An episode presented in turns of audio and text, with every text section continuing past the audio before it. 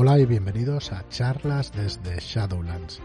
Soy Fran Valverde y hoy presento solo el programa porque va a ser muy cortita la presentación. Hoy es el último día de preventa de técnicas de improvisación para juegos de rol y quería dejaros eh, un taller de improvisación que hicimos en el canal de Sirio Sesenra y quería agradecer a Sirio que nos dejara su casa, su espacio para hacer este taller de improvisación.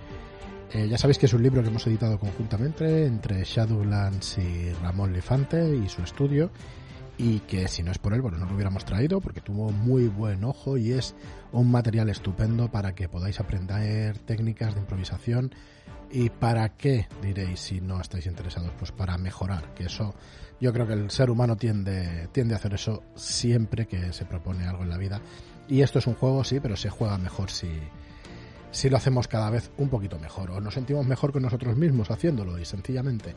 Así que aquí os dejo con un taller estupendo dirigido por el mismo Ramón Lifante y que tuvimos la oportunidad de escuchar además a Sirio y a Suri al final del programa haciendo unos monólogos de improvisación, vamos, describiéndonos unas escenas y dándoles color y progreso que es sencillamente espectacular. Espero que os guste. Muchas gracias a Paloma también. Muchas gracias a Visatis, a Suri, a Sirio y a Ramón por, por este programa donde me lo pasé tan bien. Muchas gracias a todos y hasta el próximo programa. Muy buenas noches, Peñita Rolera, ¿qué tal estáis? Espero que muy guay en una noche de misterios improvisados donde vamos a conocer este, este libro que está ahora mismo sacando Shadowlands Ediciones. Tenéis el enlace en la caja de información, por supuesto, por si queréis echar un vistazo a la preventa que están sacando. Y vamos a hacer algunos ejercicios de técnicas de improvisación para partidas de rol dirigidos por el inmenso Ramonatis. Muy guay. Todo tuyo. De misterios. Silenciado. Vale, vale, vale. Estaba viendo a ver si realmente estáis atentos. Ya veo que no, estáis nadie atento porque... ¿Qué, qué pasa, Sirio? Muchas gracias por, por, por, la compañía, ¿no? Esta gran compañía que tenemos aquí. Eh, ¿qué, qué, qué, tengo que decir? Es que yo vengo a improvisar. A ver, yo no tengo guion ni se me ha olvidado pues, todo. Preséntanos a todos y... Ah, vale, pues... Vale. Pues yo pues, estoy bastante aterreado estos días, pero Nada, hombre, que tenemos aquí a Fran, aquí a mi derecha, que ya creo que ya ha hablado un poquito. Sirio bueno, es su canal, o sea que supongo que la gente te conoce, más que esto seguro.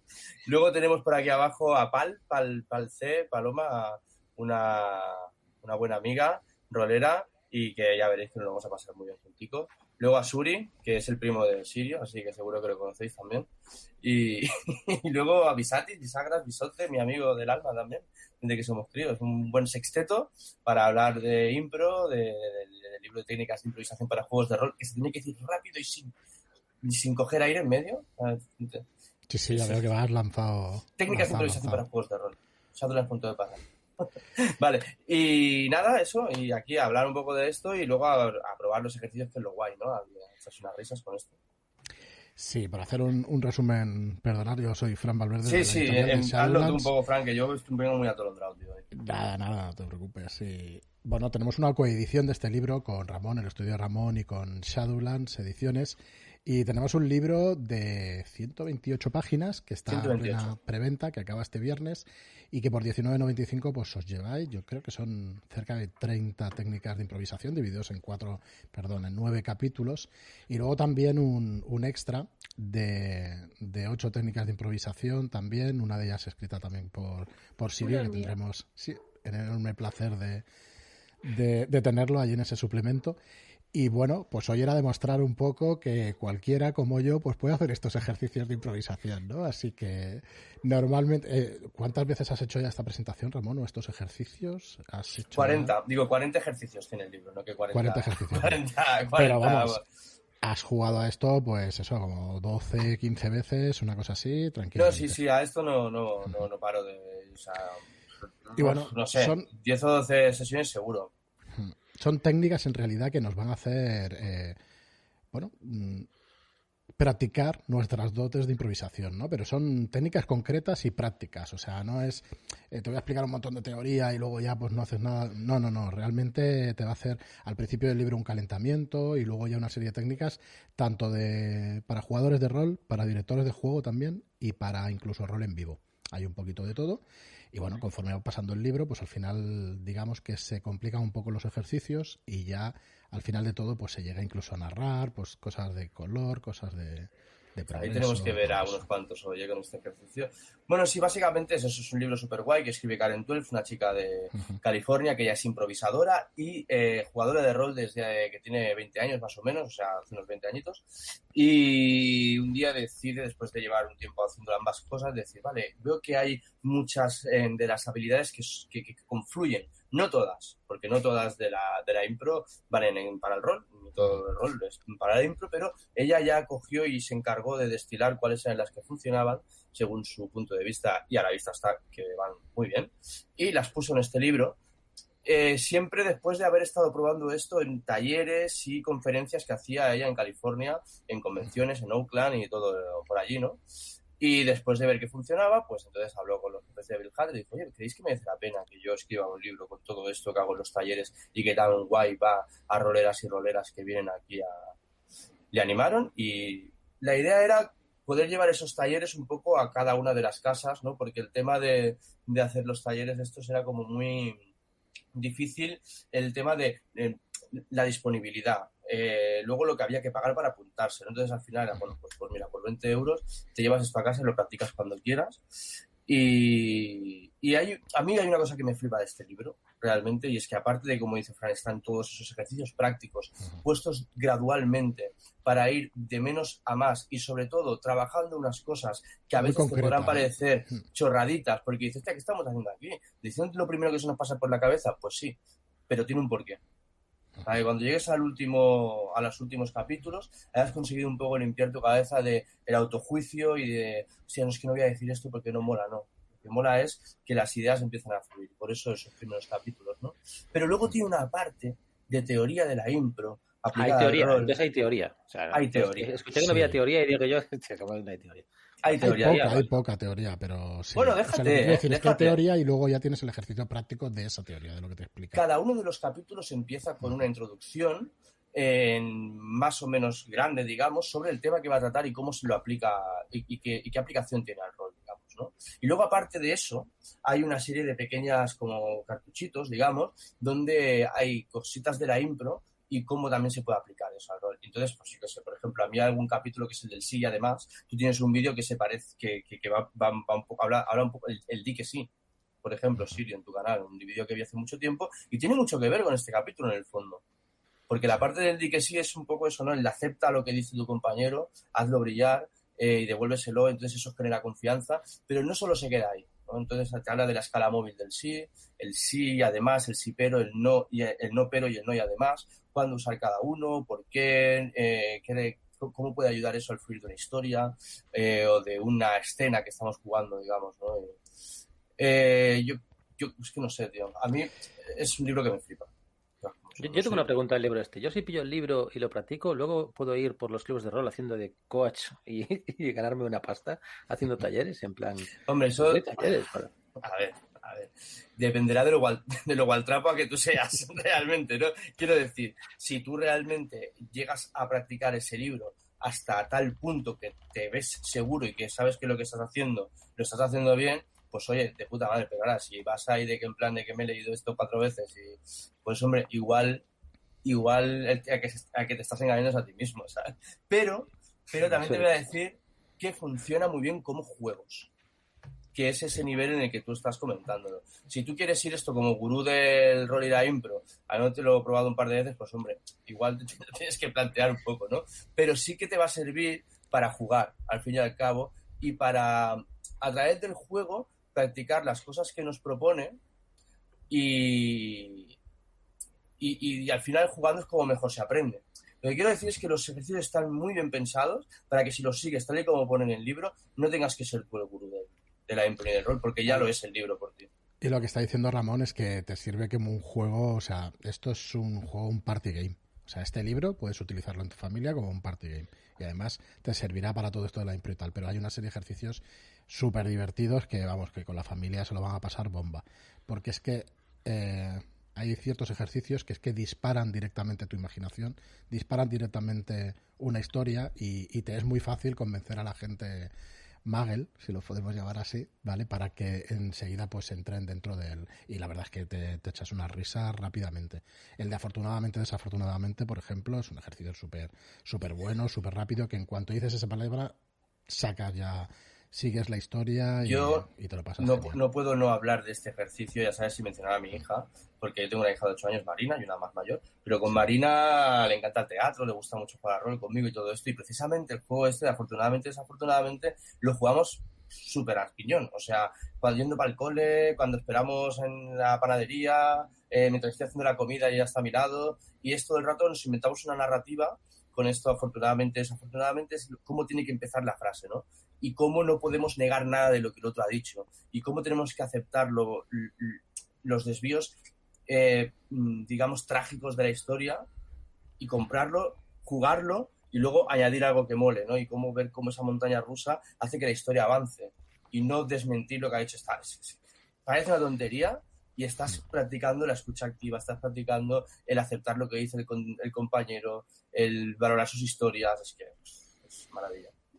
Bueno, Ramón, yo hay una cosa que se me ha, se me ha pasado, supongo los nervios nos traicionan, que es dar las gracias a Sirio que por prestarnos su canal y dejarnos presentar este libro, porque, porque hemos empezado muy a saco y eso, y bueno, te lo quería agradecer, Sirio, te lo queremos agradecer. Y, y bueno, mm, que realmente es un libro que creemos que sí que, que, funciona muy bien, la verdad. Así que, Yo solamente Muchas gracias, Sirio. Me quiero remitir a la charla que hicimos el otro día en el Reseñas Mansálvicas con José Luis Atserías, que es el director de la escuela de improvisación a la que yo voy aquí en Barcelona. Un tío con más de 20 años también sobre las, los, teatros de aquí de Barna, eh, haciendo improvisación y con su propia escuela. Y le preguntábamos, ¿pero tú realmente crees que si este libro, eh, si, si, tú juegas a este libro y lo practicas, vas a, vas a mejorar en esto de contar historias y de y de interpretar y de... El tío decía que claramente sí, claramente sí, porque no dejan de ser ejercicios que sirven, digamos, como en la formación del, teatro de improvisación y que están pensados para que una persona que quiera ser eh, actor de improvisación los vaya haciendo para ir adquiriendo esos conocimientos y, y ir formándose. Entonces, si esos son los que son tangenciales al rol, pues evidentemente mientras tú practiques, o sea, a la medida que vayas practicando esos ejercicios, irás mejorando en las técnicas que, te propongan. O sea.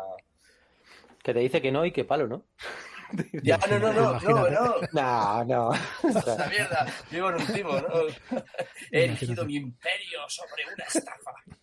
Pero esto vale para todo el mundo cuando juega. O sea, alguien que juega eh, con un estilo más old school, ¿este libro le puede aportar algo?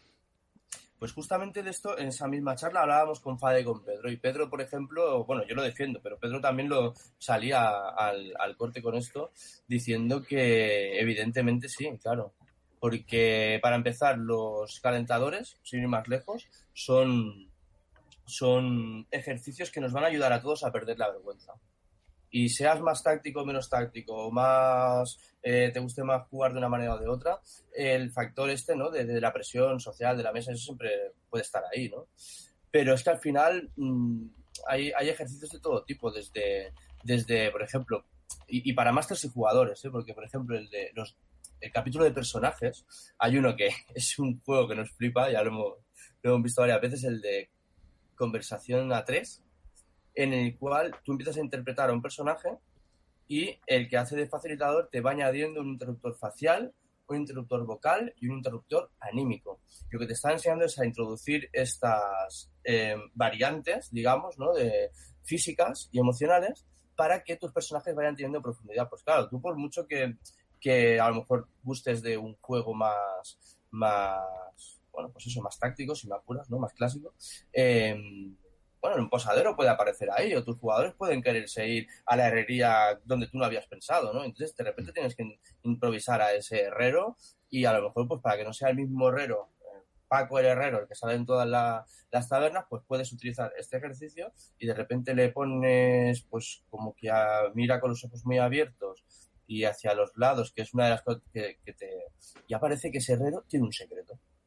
Además, eso te lleva a pensar, si, coges y lo juntas con otras cosas que pone en el libro, es pregúntate si esto sí, entonces qué, ¿no? Si tiene un secreto, ¿qué secreto es?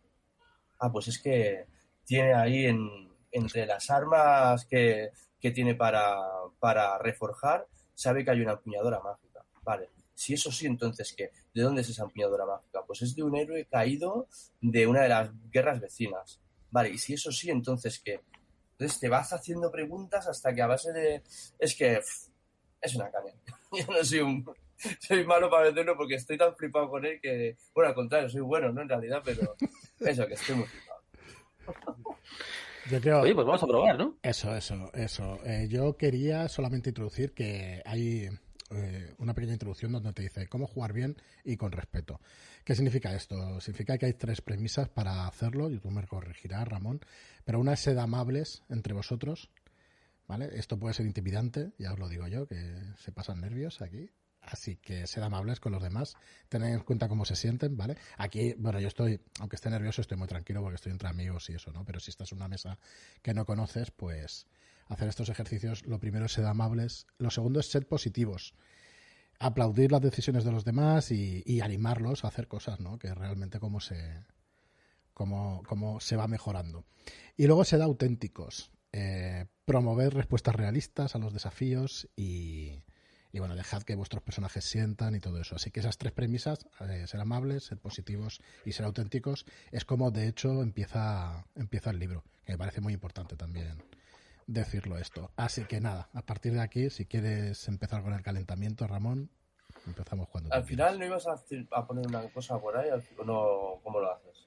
Pues sí, va, vamos a ponerlo. Tenemos un, un, par de minutitos máximo de un vídeo que hemos hecho unas capturas de todas estas eh, de, mm, de, todas estas sesiones de los juegos y momentos donde la gente pues se lo está pasando bien. Nosotros aquí no lo veremos, pero vosotros en vuestras casas veréis eh, veréis pues cómo se lo ha llegado a pasar la gente de bien. Así que si os parece, pongo estos dos minutitos y medio de, de vídeo y bueno, y empezamos enseguida.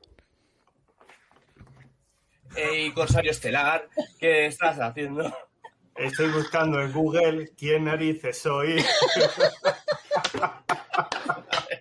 Guay. Muy bien. Afortunadamente, todo esto solo había sido un sueño de Juanaquín Antonio Resines. tarjeta R, ¿no? En vez de la tarjeta X está la tarjeta R, que es la tarjeta. Todo esto era un sueño de Resines. Una, dos, tres. Thor. bravo, bravo. Estaba, estaba ahí, estaba ahí, ¿eh? Vale, vale, pues, pues este sería el juego realmente. No sé, Eugenia, pero con esa actitud no te estás ganando de irte a París con nosotros. Y lo de dedos no entiendo por qué lo dices. Últimamente, además, haces gestos muy raros. No paras de morderte el labio.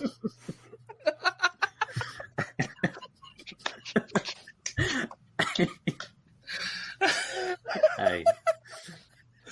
Ay. Eso es raro. Es Hostia puta. Esto no, no, sabía. Yo sabía que iba a ser divertido, pero no tanto. Es que el juego que habéis cogido se las trae, ¿vale? Pero tú eras Lelo antes de las secuelas.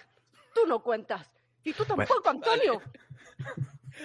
Vale. Ah, eh, perdón, Antonio, es que, es no, que no, ya no, no, no, que pero, es que era un sí. final de escena, pero tú eras Lelo y antes de la. Claro, claro.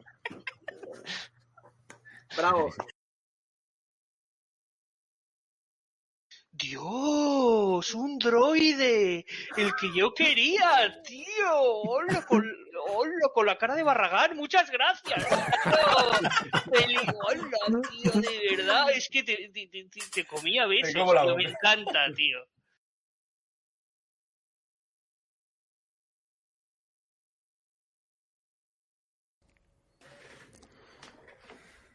Creo que ya está, ya está bien. Por lo menos que queríamos poneros esos ejemplos para que vierais, pues bueno, se lo ha pasado bien la gente haciendo estas cosas. Así que nada, Ramón, venga, vamos a ello, a ver es, si, es que, si conseguimos que ese estoy, ambiente. Estoy viendo todavía el vídeo aquí en el canal de YouTube. Ah, vale, vale. ah, vale, lo han quitado ya, vale, vale. Ahora sí, ahora sí. Eh, perfecto. Y se me... vale, nada, pues eh, eso, que en verdad es, es, muy, es muy divertido, ¿vale? Eh, venga, va, vamos a, vamos a pillón con esto, ¿no? Si es lo que. Vamos a. El movimiento se muestra andando, ¿no?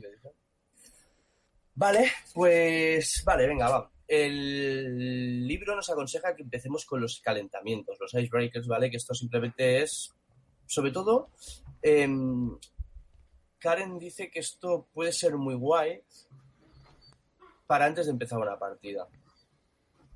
Los ratitos antes, eh, yo, yo, yo creo que pueden, pueden, hay dos momentos, digamos, ese momento donde parece que está la prepartida, que, que nunca se ve el momento de empezar, porque siempre se empieza con el cachondeo y, y el máster está así como, no, vale, ¿qué? ¿Ya, ya habéis acabado, ¿no? Ya, ya habéis dicho todas las bromas que teníais preparadas para hoy, ¿vais a dejar alguna para después de la sesión? O, pues ahí hacer uno de estos calentamientos y en cuanto acabes ya empezar a jugar, puede molar. Así que venga, vamos a hacer, vamos a hacer, vamos a hacer, vamos a hacer, bien. Vamos a hacer, ¿cuál hacemos? A ver, venga, va, Fran, Pisatis, vosotros que más o menos os habéis leído el libro también. Tengo aquí dos que me molan. Uno que es el de pasa el movimiento, ¿os acordáis? El de la bola de pum, pum, pum, pum. Y luego otro que es, que por cierto, Visatis, ponte el número 6 al lado, porfa, del nombre. Y el otro es el del tres cosas. Que el tres cosas es un clásico. ¿Sí? ¿Vamos al tres cosas? Venga, tres cosas. Venga, tres cosas. Vale, pues tres cosas además es el juego favorito de Karen, la escritora del libro, así que vamos a hacerle un pequeño homenaje con esto. Eh, vamos a ir diciendo, por favor, en el chat que nos pongan juegos de, de rol que los iremos aprovechando para, para, los ejercicios. Como ahora habrá un poco de delay hasta que hasta que los empiecen a poner, decidme alguno que os apetezca. Suri, Pal, Bis, podéis poneros ya los micros, ¿eh? que aquí es... ¿Juegos de rol? Un juego, una ambientación o lo que sea, sí.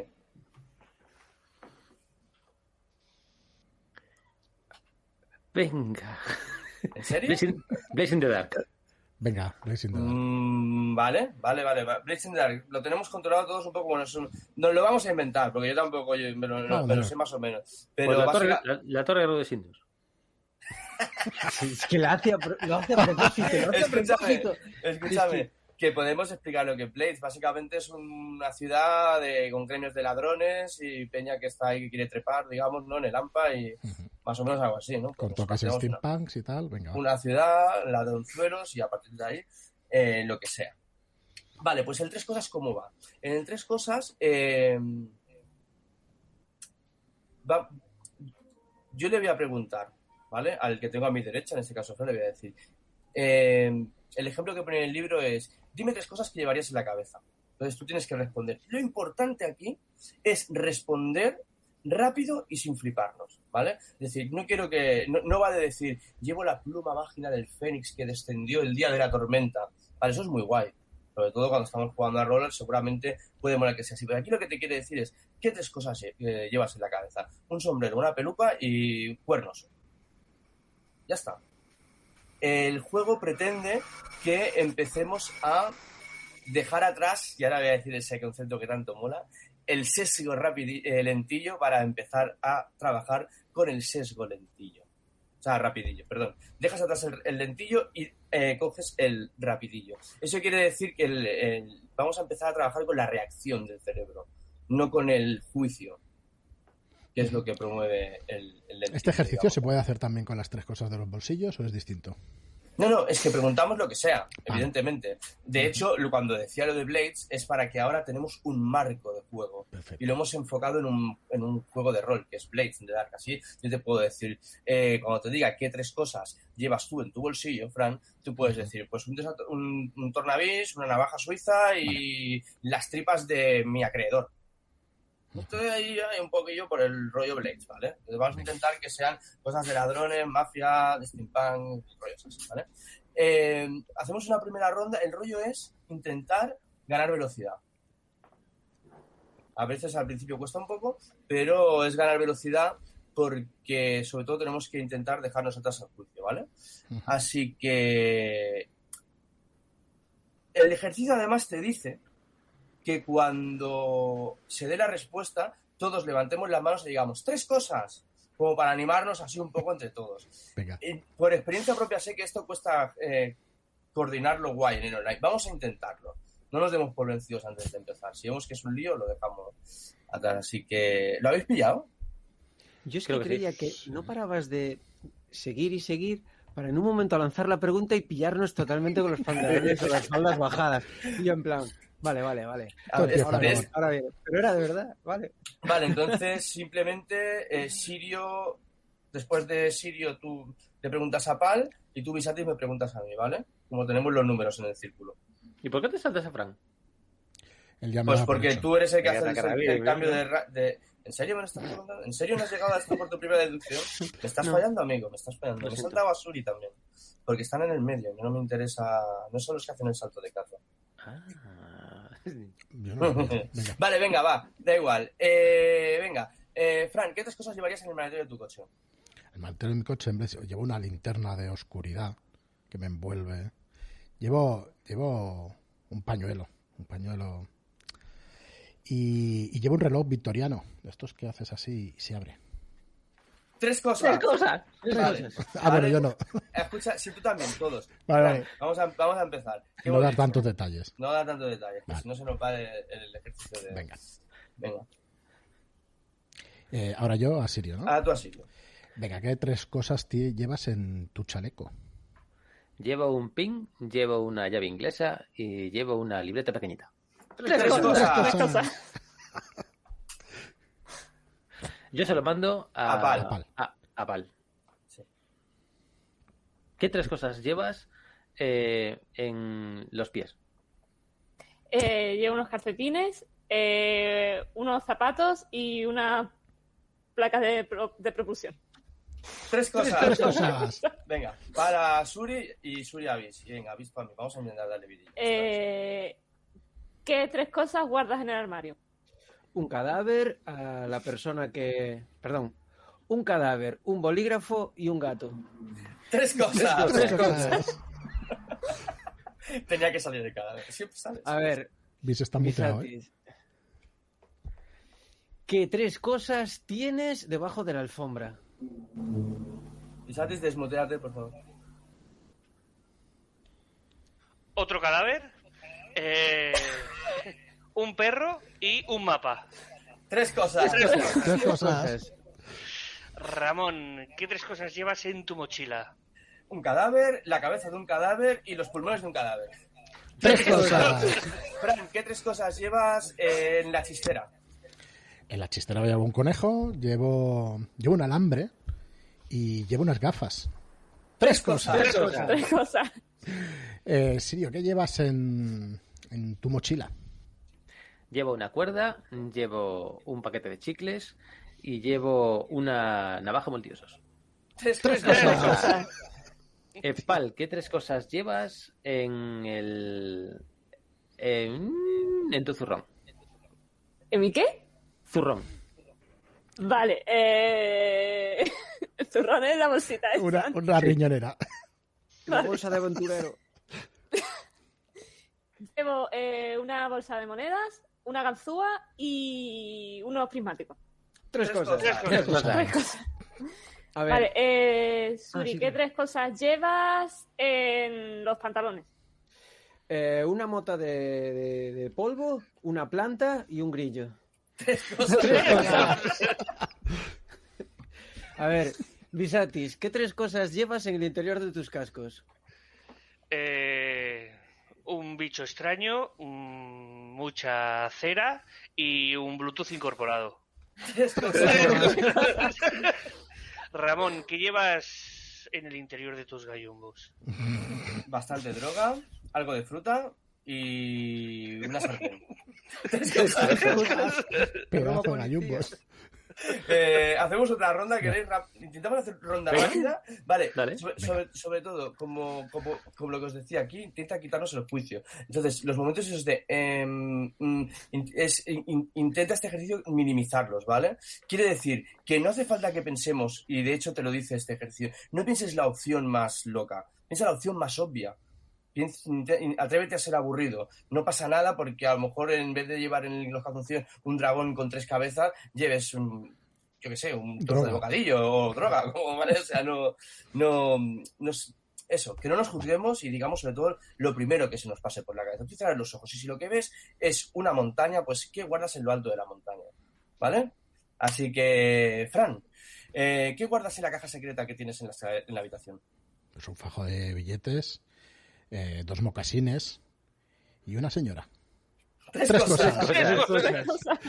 ¿Qué guardas, Sirio, ahí en esa terraza de tu piso? de un árbol bastante grande, un perro muerto desde hace días y una caja de herramientas. Dejemos de matar gente. Pal, ¿qué guardas en el sótano de aquella vieja casa? Eh... ¡Ay, que me queda en blanco! Otro cadáver.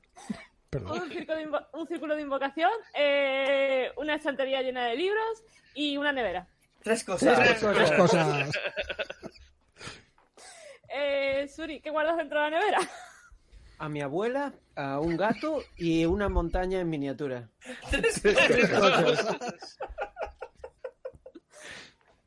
Eh, Visatis, ¿qué guardas dentro de tu ordenador? Eh, teclas, eh, la parte de la abuela de alguno que falta y un ratón. Tres cosas. Tres cosas. Ramón, ¿qué llevas en la guantera del coche? Una pistola, eh, balas para la pistola y un dedo humano. Vale, vale. Hemos visto que lo que viene, o sea, el Blades in the Dark ha, ha- ha- ha se- ha salido representado, ¿no? Cadáveres a tutiplén, armas, drogas, eh, o sea, esto, no sé yo, pero si queréis que vaya por esta línea, proponed este tipo de juegos, chicos, ya sabéis cómo, cómo va la cosa. Vale, ¿qué os a ha todos nos parecido? gustan los cadáveres. Que a todos nos gustan los cadáveres. Correcto.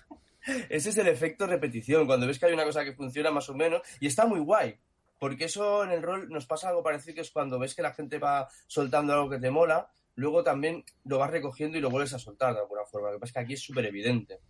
Pero no, decidme vuestras impresiones, un poco así por encima, ¿Tienes- o bueno, como queráis. A mí me gusta mucho porque raya lo absurdo, ¿no? Y entonces te pegas unas risas y como icebreaker, como calentador está, muy, está, es- está muy potente, ¿no? Y entonces ya como que empiezas con otro ánimo, ¿no? A lo mejor será empiezas una partida o ya estás como con otro aire. A mí me gusta, es divertido. A mí también, y tiene cosas sugerentes. O sea, el sótano de la casa de Pal, así como para Solo verlo. invocación, estantería y ese. Yo, yo quiero saber más de ese sitio ya. Sí, y además yo, yo incluso como que me imaginaba los posibles personajes incluso, ¿no? De ese, dependiendo de lo que tuviera cada uno y Varios Muy cadáveres, sí, sí.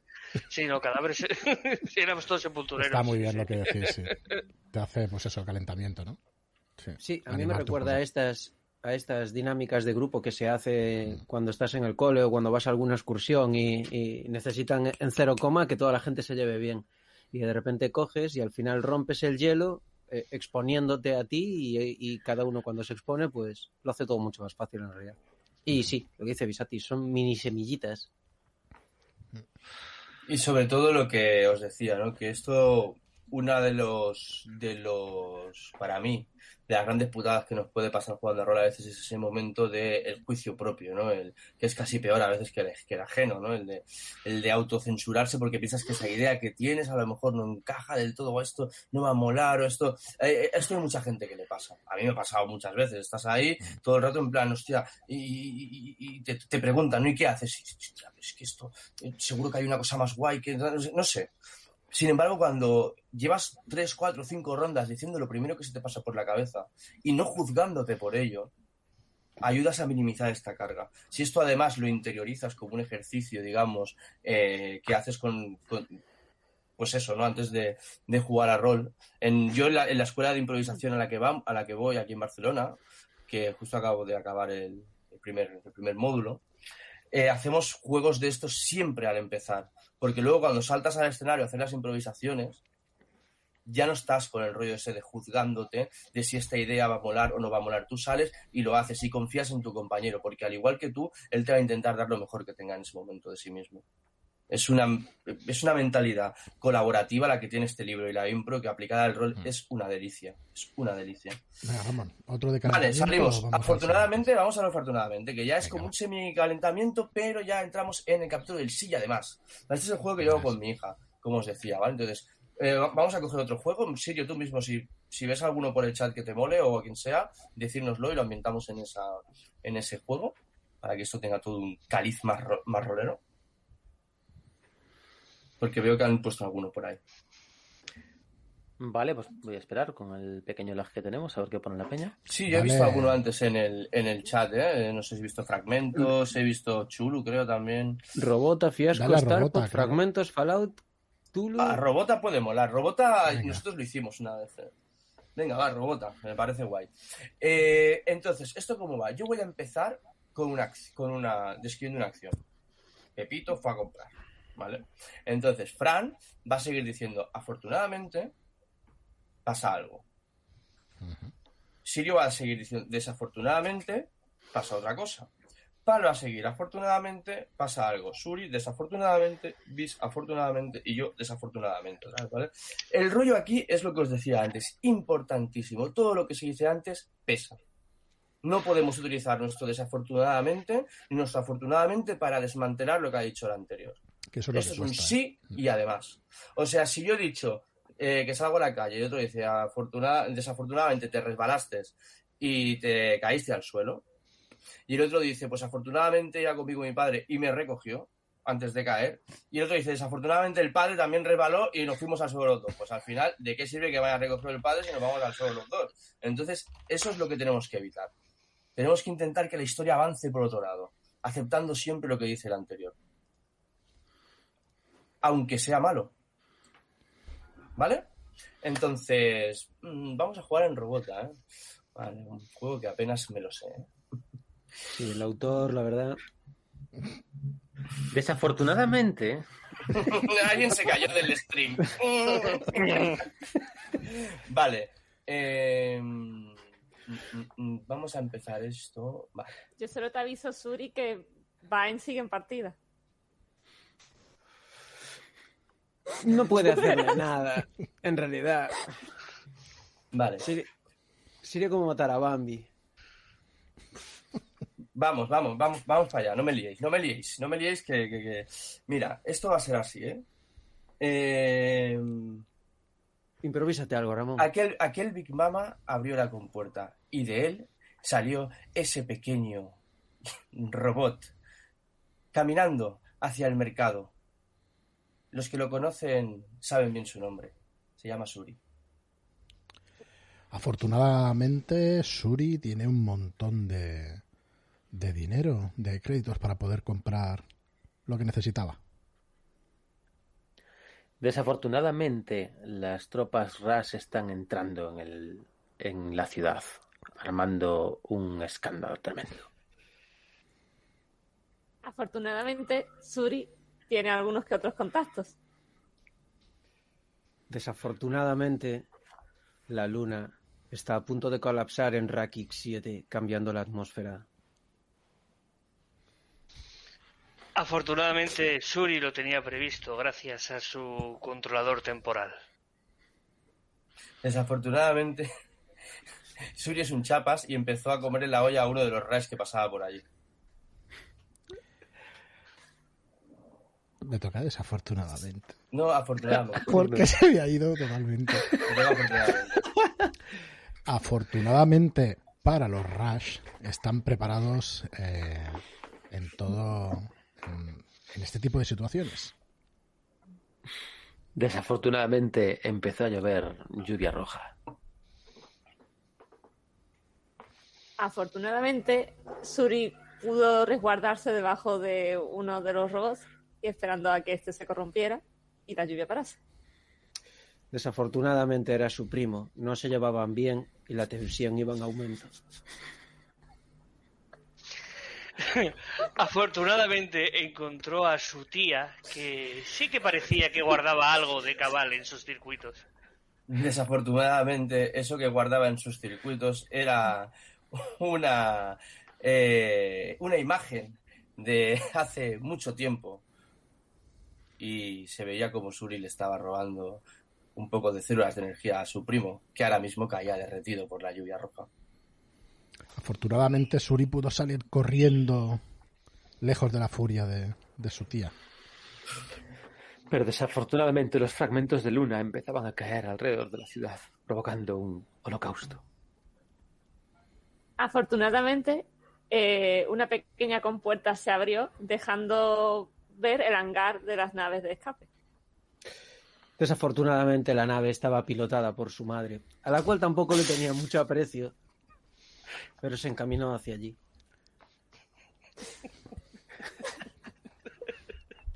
Me, me- me toca afortunadamente, ¿no? Sí. Perdón. Sí, sí. Afortunadamente lo recibió sin saber cómo, con los brazos abiertos. Desafortunadamente, de hecho, esos brazos no eran los de su madre, eran los de un exocite.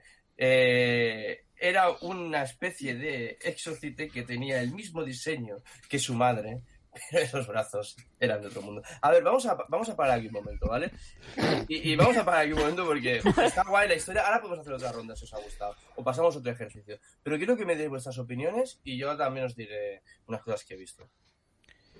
Esto va muy de hacer un poco de, de- de conversación después de Yo- que, ver qué os ha parecido. Eh, creo que hay que repetirlo muchas veces, o sea, no digo para hacerlo ahora, sino hay que irle dando para que vayas cogiendo soltura, ¿no? Porque Claro. igual te traiciona un poco los nervios, pero vamos, a mí me encanta el ejercicio eso y eso es que estoy un poco despistado hoy en la parra, pero está, está muy guay, te, te da pie enseguida, ¿no? A seguir la historia de los demás. A mí me ha Va dado la sensación... Ay, perdón. Pal, pal, por favor. Nada, nada. Que va un poco como una vagoneta de vapor. que a lo mejor un poco, al principio nos cuesta un poquito Sí. as- ver hasta qué punto estamos poniendo al otro en un compromiso. Es que yo a Visatis quería ponerlo en un buen compromiso. Y quería, honestamente, quería saber por dónde ibas a ir si te salía con rollos de familia, primos y cosas así. Que Me he puesto un poco modo troll, lo siento. Ah, no pasa nada. No, no, dame, dame caña, no hay problema. Eh, a mí me da la sensación de que la propuesta inicial era una cosa y luego como que no, como Sí. que no hemos seguido, ¿no? Y entonces yo creo que ahí lo interesante es seguir realmente la propuesta inicial, ¿no? Aunque después derive en otras. Esa es la sensación un poco que me ha dado a mí, ¿no? Que íbamos por un mercado y tal, pero que luego de repente ha habido un holocausto y un problema familiar grave. Ha, ha sido como, como lo del teléfono escacharrado, que, que- que empiezas Sí, con una frase y al final hay una involución o evolución rara en el mensaje. Sí que yo creo que esto es para, para escucharnos un poco todos y entonces sí que quizá creo que, que a lo mejor seguir un poco el hilo, que luego pa- pasará lo que pasará, ¿no? Pero es, es, es mi percepción. No, no, no, sí, has acertado, has acertado. Yo también estoy viendo a ver qué historia podemos construir, construir entre los seis. si os fijáis, la historia realmente parecía que tenía sentido y empezaba a ser divertida cuando realmente aceptábamos la propuesta del anterior. Es decir, si tú ves a la madre y luego la madre resulta que es una isociete, que tiene unos brazos raros o lo que sea, ¿no? Eso continúa con la historia, con la propuesta anterior. Es, llegas, hay una madre, luego la madre te recibe con los brazos abiertos, pero los brazos abiertos no son los de la madre, son los de un robot que tiene el mismo diseño, pero Claro, si entre medio empezamos a meter lluvias de meteoritos y cosas de estas, pues hace- queda muy guay, como color y como tal, pero no es la historia que estamos contando en este momento, es la historia de las Pero, lluvias de pero lo meteoritos. hace avanzar, ¿no? También, Ramón, no sé. Pero no es este, no, no, no, Vale, no, no es el no es este, esta propuesta. Porque Y la rompe la propu- línea, ¿no? Por completo. Claro, lo que tienes que hacer es comprar lo anterior y sumar, no añadir algo nuevo, Vale. no empezar una nueva historia. Porque eso lo que hace es que abre una bifurcación que no es la que estamos siguiendo ahora mismo. Yo la potencia del ejercicio, fíjate que los del chat están aquí afortunadamente y desafortunadamente. Sí, sí, esto siempre pasa, tío. En el Sí, chat sí. Se, se lía, se lía la Se cosa. ponen ellos mismos. Eh, ¿Queréis que haga- que hagamos una súper rápida? Por ejemplo, empiezas tú, Sirio, si quieres, y seguimos todavía que es tu juego. Hacemos una rápida de dos minutitos, una vuelta, un par de vueltas. Mm, Ah, que vale. esta- este es el juego de Sirio. Ah, roboti- robota, ¿eh? Ah, vale, vale, vale. vale. Pensabas que era afortunadamente, ¿no? Ese juego en el que no hay madres. sí. Exacto. Pero sí que hay un robot que se llama Suri, ¿eh? Eso no me lo he inventado. No, no, no, lo sé, lo sé, lo sé. Y me encima lo, me- me lo dijo Sirio con una su buena sonrisa, en realidad. Vale, pues eh, como propuesta. Mm, yo también empiezo con afortunadamente, No, ¿no? tú Solo empiezas la solamente con la propuesta. Tal día pasó esto. eh, no sé quién salió a comprar. eh, venían tres por ahí por un camino. eh, se ha caído un árbol en medio del camino, yo qué sé, lo que sea. Vale, pues em, el grupo estaba descendiendo por el camino hacia el valle donde la aldea perdida se reunía para intercambiar sus mercancías. Empieza con lo que quieras. ¿eh? Afortunadamente o desafortunadamente, pan. Vale. Eh, desafortunadamente en esa, en esa aldea eh, se encontraba una antigua tribu que estaba esperando para mm. Afortunadamente tenía una propuesta comercial y sin duda la tripulación conseguiría avanzar un poco más y así prosperar. Desafortunadamente esa tribu tenía otros planes muy distintos a los que los compañeros de viaje tenían previsto hacer. Afortunadamente esos planos incluían una misión conjunta de saqueo y pillaje por la que ganarían un montón de créditos. Desafortunadamente ven a lo lejos unas luces que se encienden. ¿Es posible que sea el despertar de una de las arcas?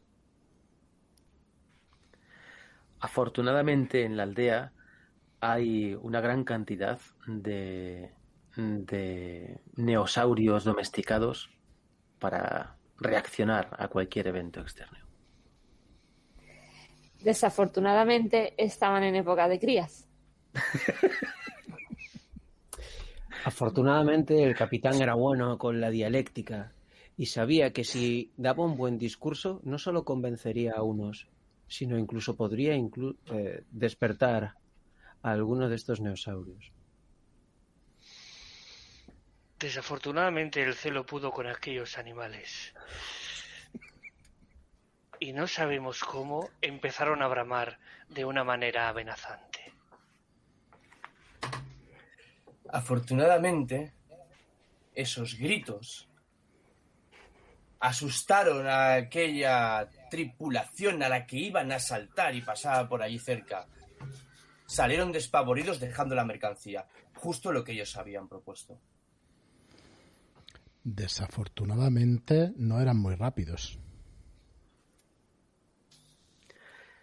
Pero afortunadamente el bosque era muy denso a su alrededor para esconderse. Desafortunadamente eh, perdieron las monturas. Afortunadamente lo único que les importaba era la mercancía, la cual había quedado atrás, mientras esas luces seguían titilando en el horizonte. Desafortunadamente esas luces se aproximaron y iban hacia por esa mercancía que tanto ansiaban. Vale.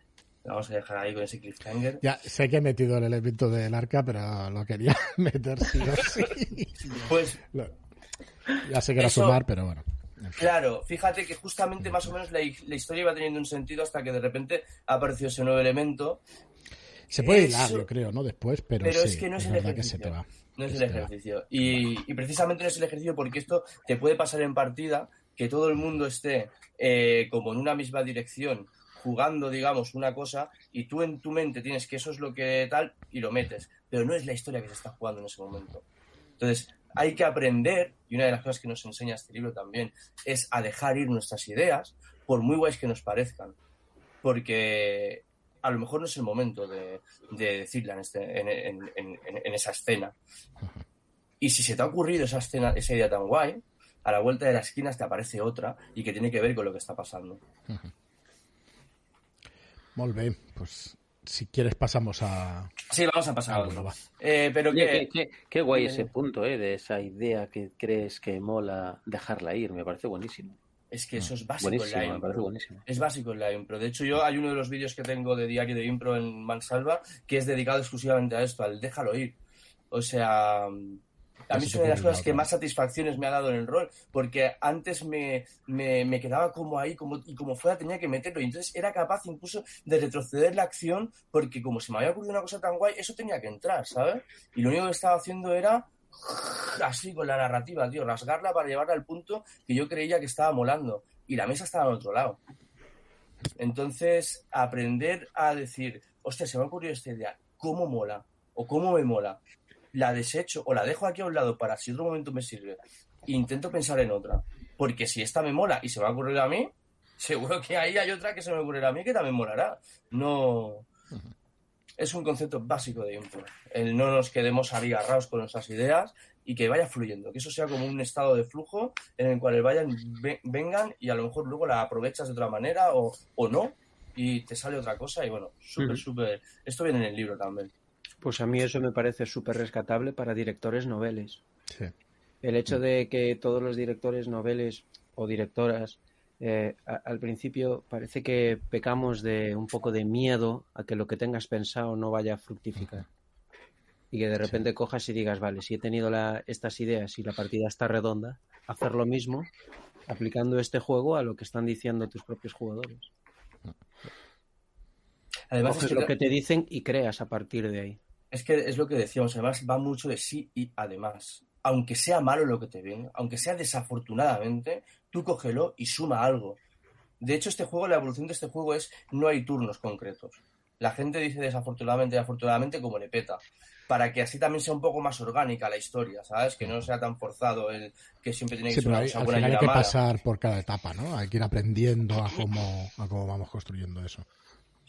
Vale, vamos a... Sí, totalmente, Fran, es así. Hay que aprender al Claro. principio a, a pasar por cada una de las etapas y luego ya vas viendo como la narrativa de forma Sí, orgánica. yo puede lo digo por ser amable conmigo mismo. ¿Cómo vamos a No, no, pero si es que a- a- aquí hay que que ver sí, una sí. cosa. La i- la- las ideas que aportabas eran chulísimas. El, el tema no es ese. El tema es que justo el, el sí, ejercicio trata de coger lo que dice el anterior. Pero vamos, que las ideas... O sea, yo, yo he visto la que pensaba que cabrón. Porque Encima es que ha metido una cosa guay. Claro, ahora, y ahora pues, no te tiene puede que decir esto, pero... ¿sabes? Vale, eh, a ver, a ver, a ver. Eh, ¿Cómo lo hacemos esto, tío? Eh, venga, vamos a hacer un reparto completo, ¿vale? El reparto completo es... eh, un- eh, vamos a elegir otro juego. Venga, rápido. Si hay alguno por el chat, guay. Si no, alguno que digáis vosotros, ¿vale? Por favor. Si queréis uno clásico, aquel arre mismo. Si os mola, si no otro, ¿eh? Sí, sí, sí. ¿Cuál sea? ¿Cuál, cuál has dicho? Aquel arre. Aquelarre. Bueno, Ahí- Aquelarre ahí- puede estar no, sé, no sé si sentís un poco de retorno, yo sí lo escucho. ¿Hola? Sí. ¿Hola? Sí, un ¿Sí? poco. ¿Eco? Sí. Hola, hola, hola. Sí, Yo, lo, yo os escucho bien. A ver, Pal, ma- muteate un segundo. ¿A qué voy a hacer yo? Suele pasar cuando... No. Hola, hola, Hola. hola, hola. Hola, hola, hola. Sí, cuando el que lo escucha es el que...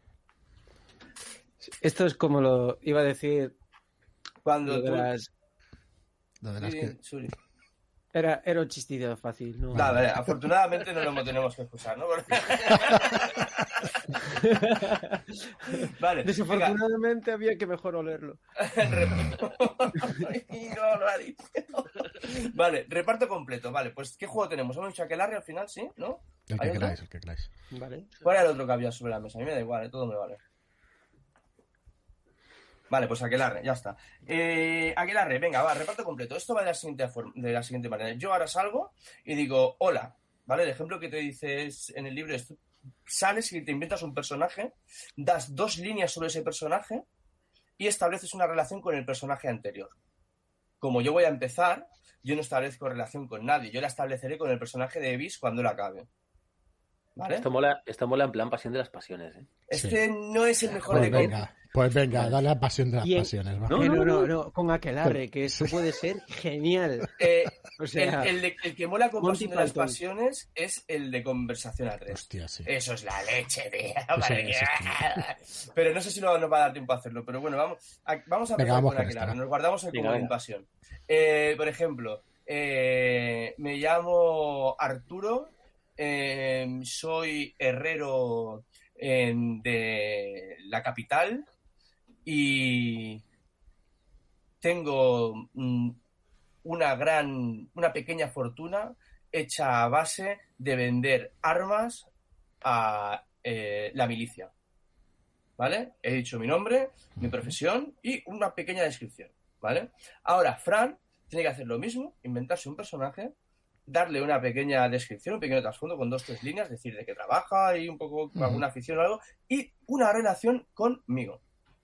Luego Vale, Sirio, soy- tú tendrás que hacer lo mismo con Fran, Pal con Sirio, Suri con Pal y Visatis con Suri y yo diré mi relación con Visatis al final.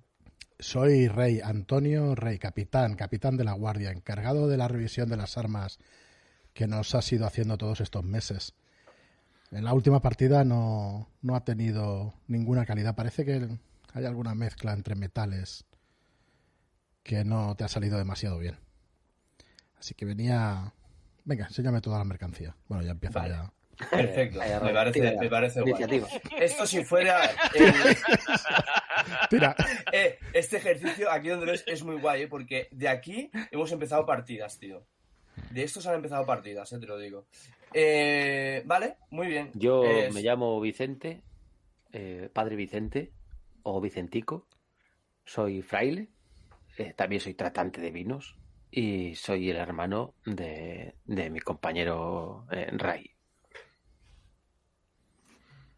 Vale. Yo soy Diego de Plaza, soy médico y soborno al fraile para que me deje lo- investigar unos cuerpos de los vagabundos difuntos. Yo soy Tomás, soy paciente de- del doctor y suelo acudir porque estoy enamorado en secreto de él.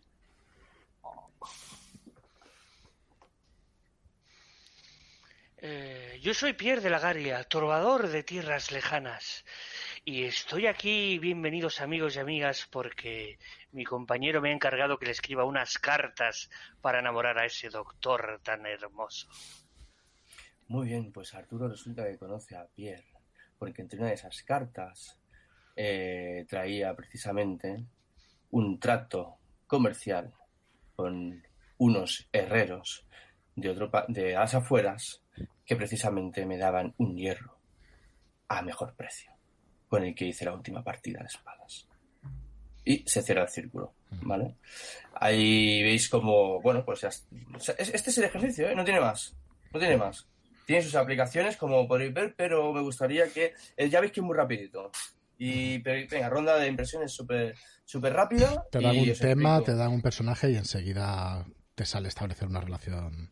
Sí. Claro, igual es más fácil el segundo que empieza que no el último, aunque Bis es un crack, ya lo habéis visto con el trovador, pero, pero ostras, sale automático, sale automático.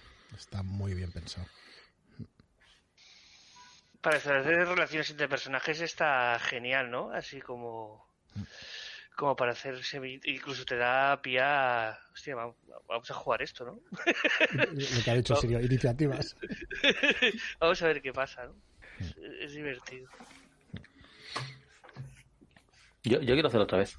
Sí, yo, yo iba a decir, voy a esperar a que paren de contar y decir, venga, va, démosle otra. Le hacemos otra con otra ambientación, con la misma. Claro. eh, Otra, otra, cambia, otra, cambia. claro. Vale, yo os digo, hicimos una, me acuerdo, con la peña esa de con, con Leti, profe de química y el grupete suyo así después de Cyberpunk y nos moló tanto lo que salió que acabamos haciendo todos los ejercicios que quedaban con esos personajes. Y ya Ah, vale. nos pusimos a jugar, como quien dice, porque, porque lo, bueno, yo ya luego os digo, mi, ¿qué, qué, qué? ¿Jugamos otra ambientación? He dicho, ¿cuál? ¿Cuál que han dicho por ahí? ¿O qué os apetece? Mus, Muswriter. Muswriting. Murriten. El de los ratoncicos, chicos. Vale, eh, es, esto para, para que nos pongamos un poco en el de esto, básicamente es eh, medievo con ratones, ¿no? Eh, sé. yo supongo, porque no. Vale, no pues conozco nos 100%, pero imaginamos vamos. algo así. Pues, ¿quién quiere empezar? Venga, que como yo empiezo para hacer el, el romper el hielo, pero si a alguien le apetece que... Venga, Sirio, haz Venga. los. Va. No, que yo lo hice antes, que lo hago avisar. Ah, vale, vale. Pues venga, avisa. eh, es que me habéis pillado en un juego que no acabo de controlar, ¿eh? Bueno, nos lo inventamos, improvisamos, improvisamos, ¿Sí? ya lo sabes, aquí no...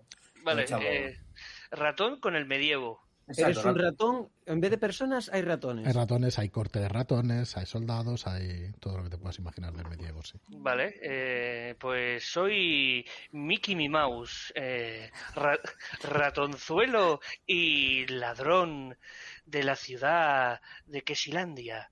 Y me encanta robar todo aquello que huele a gruyer. Ahí queda. Oh, mamá. Soy Flynn Bigotes eh, Agudos. Me llaman así porque con mis bigotes puedo eh, eh, calcular el movimiento de las turbas a gran distancia. Soy compañero inseparable de Mickey Mouse y siempre ayudo a distraer a aquellos a los que vamos a robar. Soy la gran reina Mouse Writer. Y os he contratado a ti y a tu compañero para que me encontréis las joyas robadas anoche mismo. Eh, soy. Soy Elinda Orejas Frías y soy cazadora y domesticadora de hurones para la reina, pero en realidad soy su hija, su hija perdida. Soy Lady Raquencita y eh, estoy conspirando para intentar asesinar a la hija de la reina porque yo iba a ser la supuesta heredera, dado que no tenía descendencia. Me llamo Von Rotonovich, encargado de las caballerizas del palacio.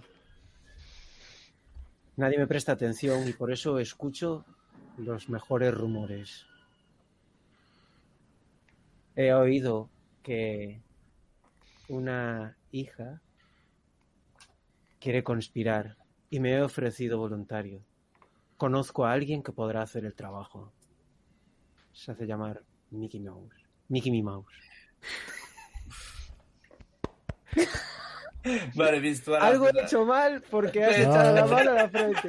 Porque dije yo, Dale, dale, ahora dale. estoy como Visatis al revés. En plan, tengo que hilarme con, eh, con, con ella y, y- y después hilarlo con él. Y...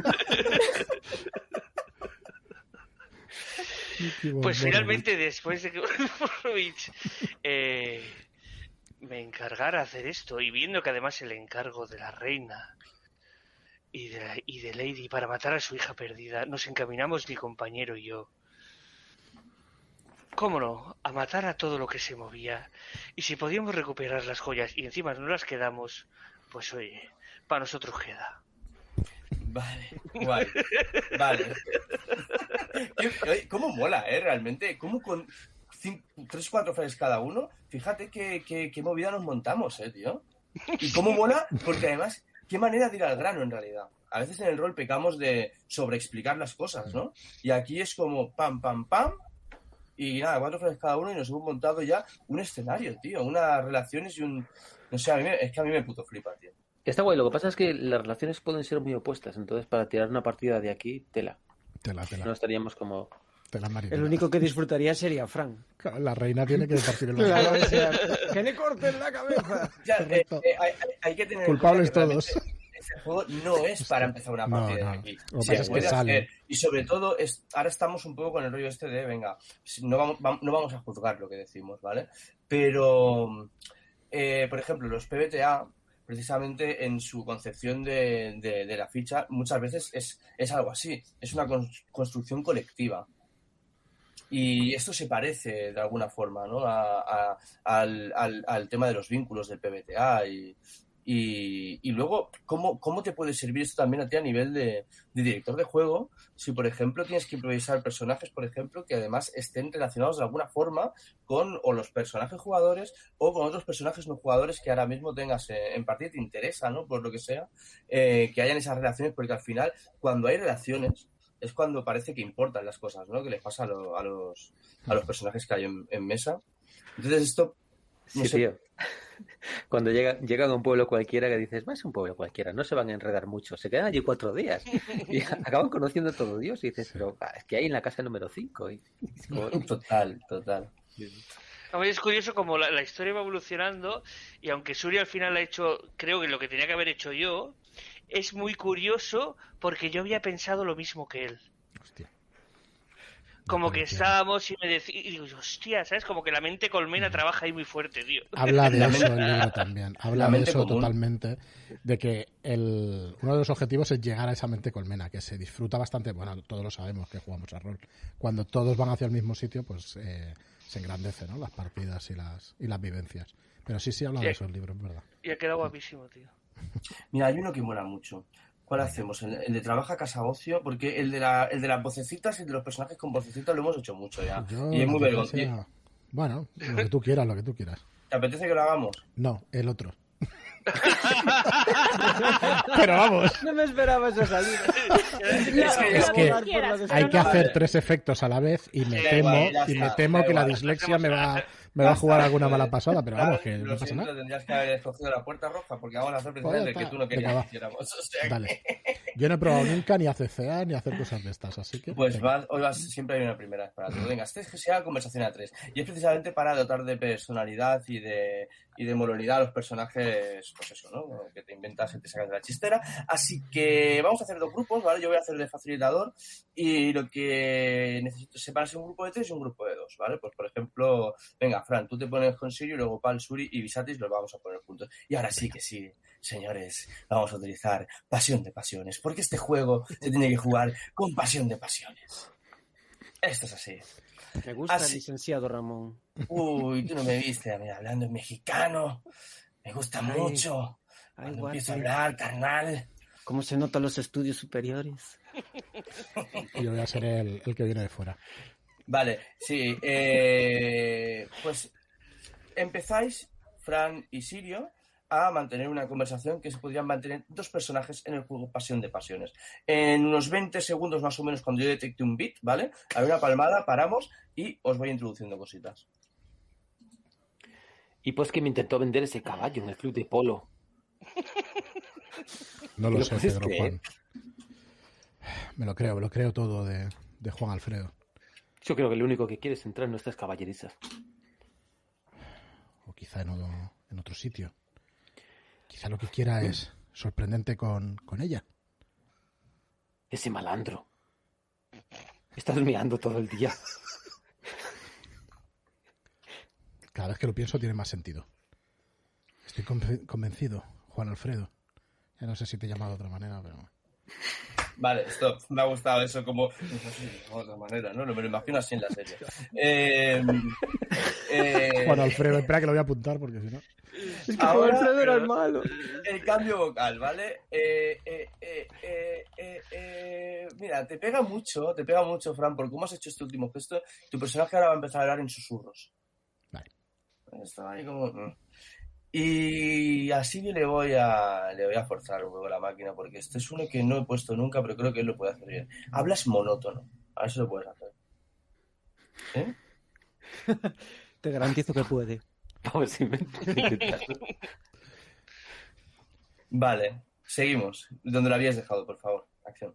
Juan Alfredo, estoy convencido, convencido de lo que te digo. Quiere pillarte con ella. Y pues es el que me presentó al hombre que limpiaba las piscinas. ¿Es él o es el otro? Es el mismo.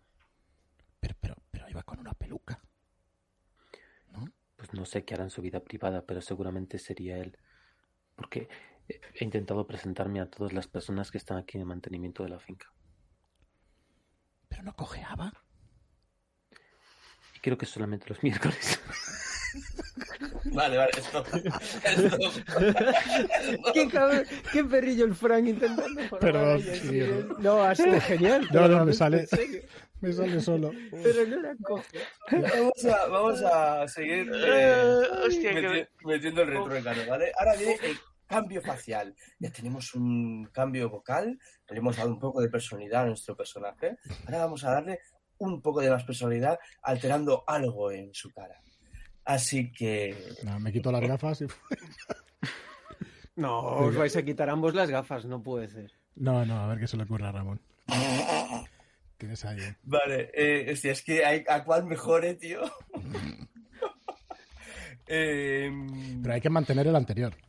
Sí, sí, sí, no se deja O sea, el anterior, se de suma. Esto es un sí, además, ¿vale? Eh, Fran, sonríes mucho. Sirio.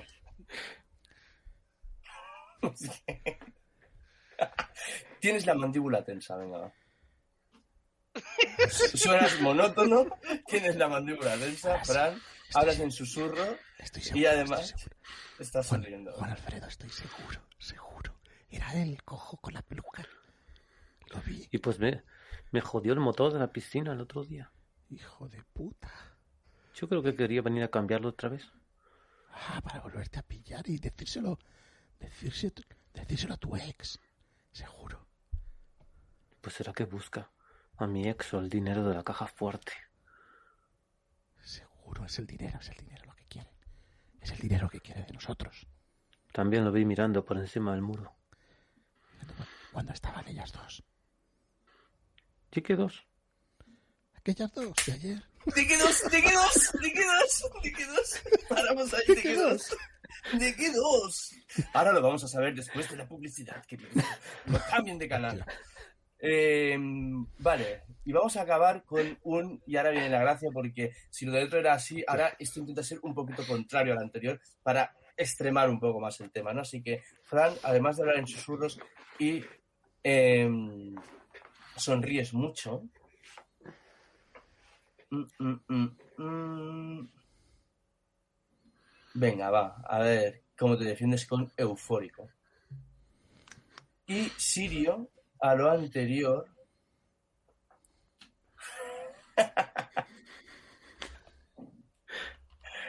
Vas a darle enamorado. Ostras, un enamorado con la mandíbula tensa y monótono. Exacto. Me había roto. Eh, vamos. Lo sabía, lo sabía, sí. Estuvo mirando fuera, mirando a través del muro para pillarlas a las dos. A las dos aquellas. Las dos, no era una tu prima y otra. Otra su amiga aquella. No, La que miraba la caja. es mi prima, sí. Quiero que sepas que Creo lo que daría todo por ella. quieres decir, pero no estaba compinchada con el otro. Y pues no, espero que no, porque me partiría el corazón. Juan Alfredo. Estaba compinchada con el otro. Estaba compinchada. Te lo digo no me yo. puedes estar diciendo eso. Seguro, seguro. Seguro sin una vez se bañó y al salir de allí se fue directo a la caja fuerte. Y pues después de bañarse, yo solamente puedo mirarla a ella, no sé lo que hace. De verdad que ella... Sí, sí, sí, es que he visto ahí un silencio ya. Es que empezaba a copiar su manera de hablar y digo, no me lo puedo creer. O bueno, en mi mente Vale. lo copiaba. Es, es complicado Es com- tener es las dos, complicado, los- las Es dos- las complicado dos a la vez, ¿eh? meter sin dejar la anterior. El Sí. juego te llega a proponer que cuando estés en modo experto te pongas hasta 5 de estas, ¿eh? Pero igual no tienen que ser tan extremas, ¿no? Igual Ah, no sé yo, tío, esto lo que te vaya a decir salse, la, la marcha realmente, ¿sabes? Pero, pero este juego es muy guay. Bueno, ahora sí, vamos, vamos con el grupo B, por favor, porque ¿qué está pasando en la otra esquina de la isla de Acapulco? Lo sabremos en unos breves instantes. Vale, eh, recomendación, ya como habéis visto es mejor empezar neutrito, porque la cosa se va desfasando rápido, ¿vale? Así que, un, dos, tres, acción. ¿Tiene cambio de 20? Sí, sí, usted. ¿Tiene cambio de 20? Ay, bueno, pues no, no más. Tengo aquí dos billetes. Pero son billetes de 5. Y yo bueno, quiero se me ha cambio pedido el 20. cambio. Aquí tiene cambio. Bueno, me sobra la plata, es de mi primo. Yo le puedo dar la plata si quiere. ¿Tiene cambio? Tengo de todo. ¿Y usted quién es? Mariana, soy tu marido. Buen, buen, buen punto. Ay, no, buen ay, no más. Llegas ahora después de dos años desaparecido. Que te sientes así tal cual. Espérate que Ramón, que Ramón nos paró. Vámonos, vámonos, vámonos. Mira, yo quiero ver a, a, a Pal hablando rápido. ¿Vale? Quiero ver a Pal Ah, venga, vale. rápido. Uf, venga. Quiero ver a, a Suri. A Suri. es que hay algunas muy cabronas, tío. Eh, tienes la voz aguda. Y. Visatis. ¿Vocalizas mucho? Vale, Venga, vocalizas mucho. hostia, con acento. Ya, pues venga, es verdad que a lo mejor es más. pues, No, no, te- no, lo que- no, no, es igual. si, si, si- si si seas se las hace S, mal, pues si seas mal. las S, si seas las S. Vale. Bueno, yo sé. Venga, va, dale. Tres, dos, es marido que estuvo dos, dos años fuera y aparece en escena. Ya. Ay, Miguel, Víctor Miguel, llevas dos años y ahora apareces y tú esperas que yo te reconozca después de todo ese tiempo que has estado haciendo, ¿eh? ¿Qué, qué, qué te ha pasado? ¿Qué te ha pasado? ¿Qué te, qué te ha pasado? ¿Qué te ha pasado? Cuando tú te, cuando tú te fuiste, eras un hombre apuesto, que ibas a la guerra y ahora ya no te reconozco. ¿Qué ha pasado? Bueno, Mariana, experimenta- experimentar conmigo. Es que no te das cuenta. Tuve ciertos eh, experimentos en el campo de concentración. Pero aquí vine con, con mis compañeros pidiendo canciones. Pero si estuviste en coma. Toda esta historia la soñaste, güey. Si estuviste en coma, que yo lo sé. Las Es que me- del hospital no las querías pagar tú y las he tenido que pagar yo. Es que me juntaron con resines. Todo fue un sueño. Ay, te jugaron, te juntaron con españolitos. Cerdos imperialistas. No se preocupe, señorita, no la abandonó.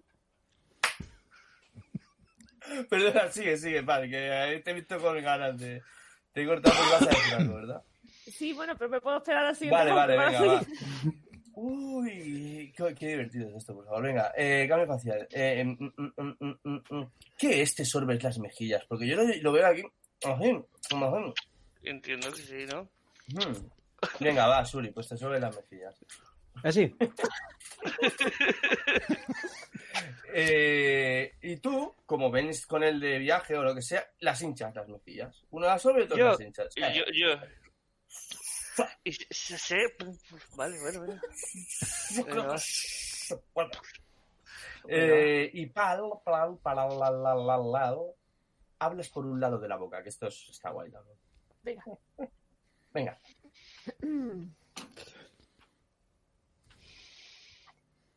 Pues Víctor Miguel, tengo que contarte una cosa. ¿Qué pasó? Pues soy en el salseo. Soy en el salseo, güey. Que esta mujer tiene mucho cuento, güey. Pero yo también por este tiempo te amé, te amé por siempre. Dos años de historia, güey. Pero Víctor Miguel, hay un problema. ¿Recuerdas a tu hermana? Pues para la Mariana. Ahora vivimos juntas. Lo siento, Víctor, Víctor Miguel, pero es que tantos años separado, pues ella estuvo allí y me estuvo apoyando. Y al final... Estamos casados. Bueno, yo me casé con él. ¡Soy ella! Qué cracks. Menos mal que iba a ser serio esto, Suri. ¿eh? Todos unos ejercicios serios. No se puede evitar. Espera, que ahora tendrá que venir el girito. Ahora viene. Uf. Vale, yo creo. Suri resentido, venga. A ver cómo. Eh... Mm, Visadis incrédulo. Y pal, pal, pal, pal, pal. Eh... mm, mm, mm, mm. Aburrido. Venga, aburrido. pero... Pero, era porque pensaba que ibas a dormir para siempre. No me rindes, güey. ¿Cómo? Esto es una pantomima. Lo siento, pero siento algo por Juan Alfredo, güey.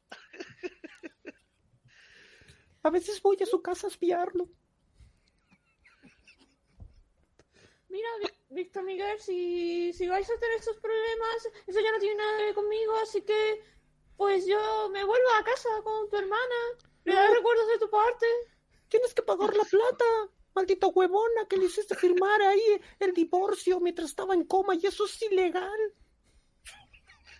Yo no hice que firmar nada, a mí me dijeron que estaba muerto. ¿Cómo va a firmar un muerto, huevona? Eso ya no es mi problema, eso tendré que hablarlo con el licenciado. Pues, yo- pues yo me voy con aquel de las piscinas de la otra parte.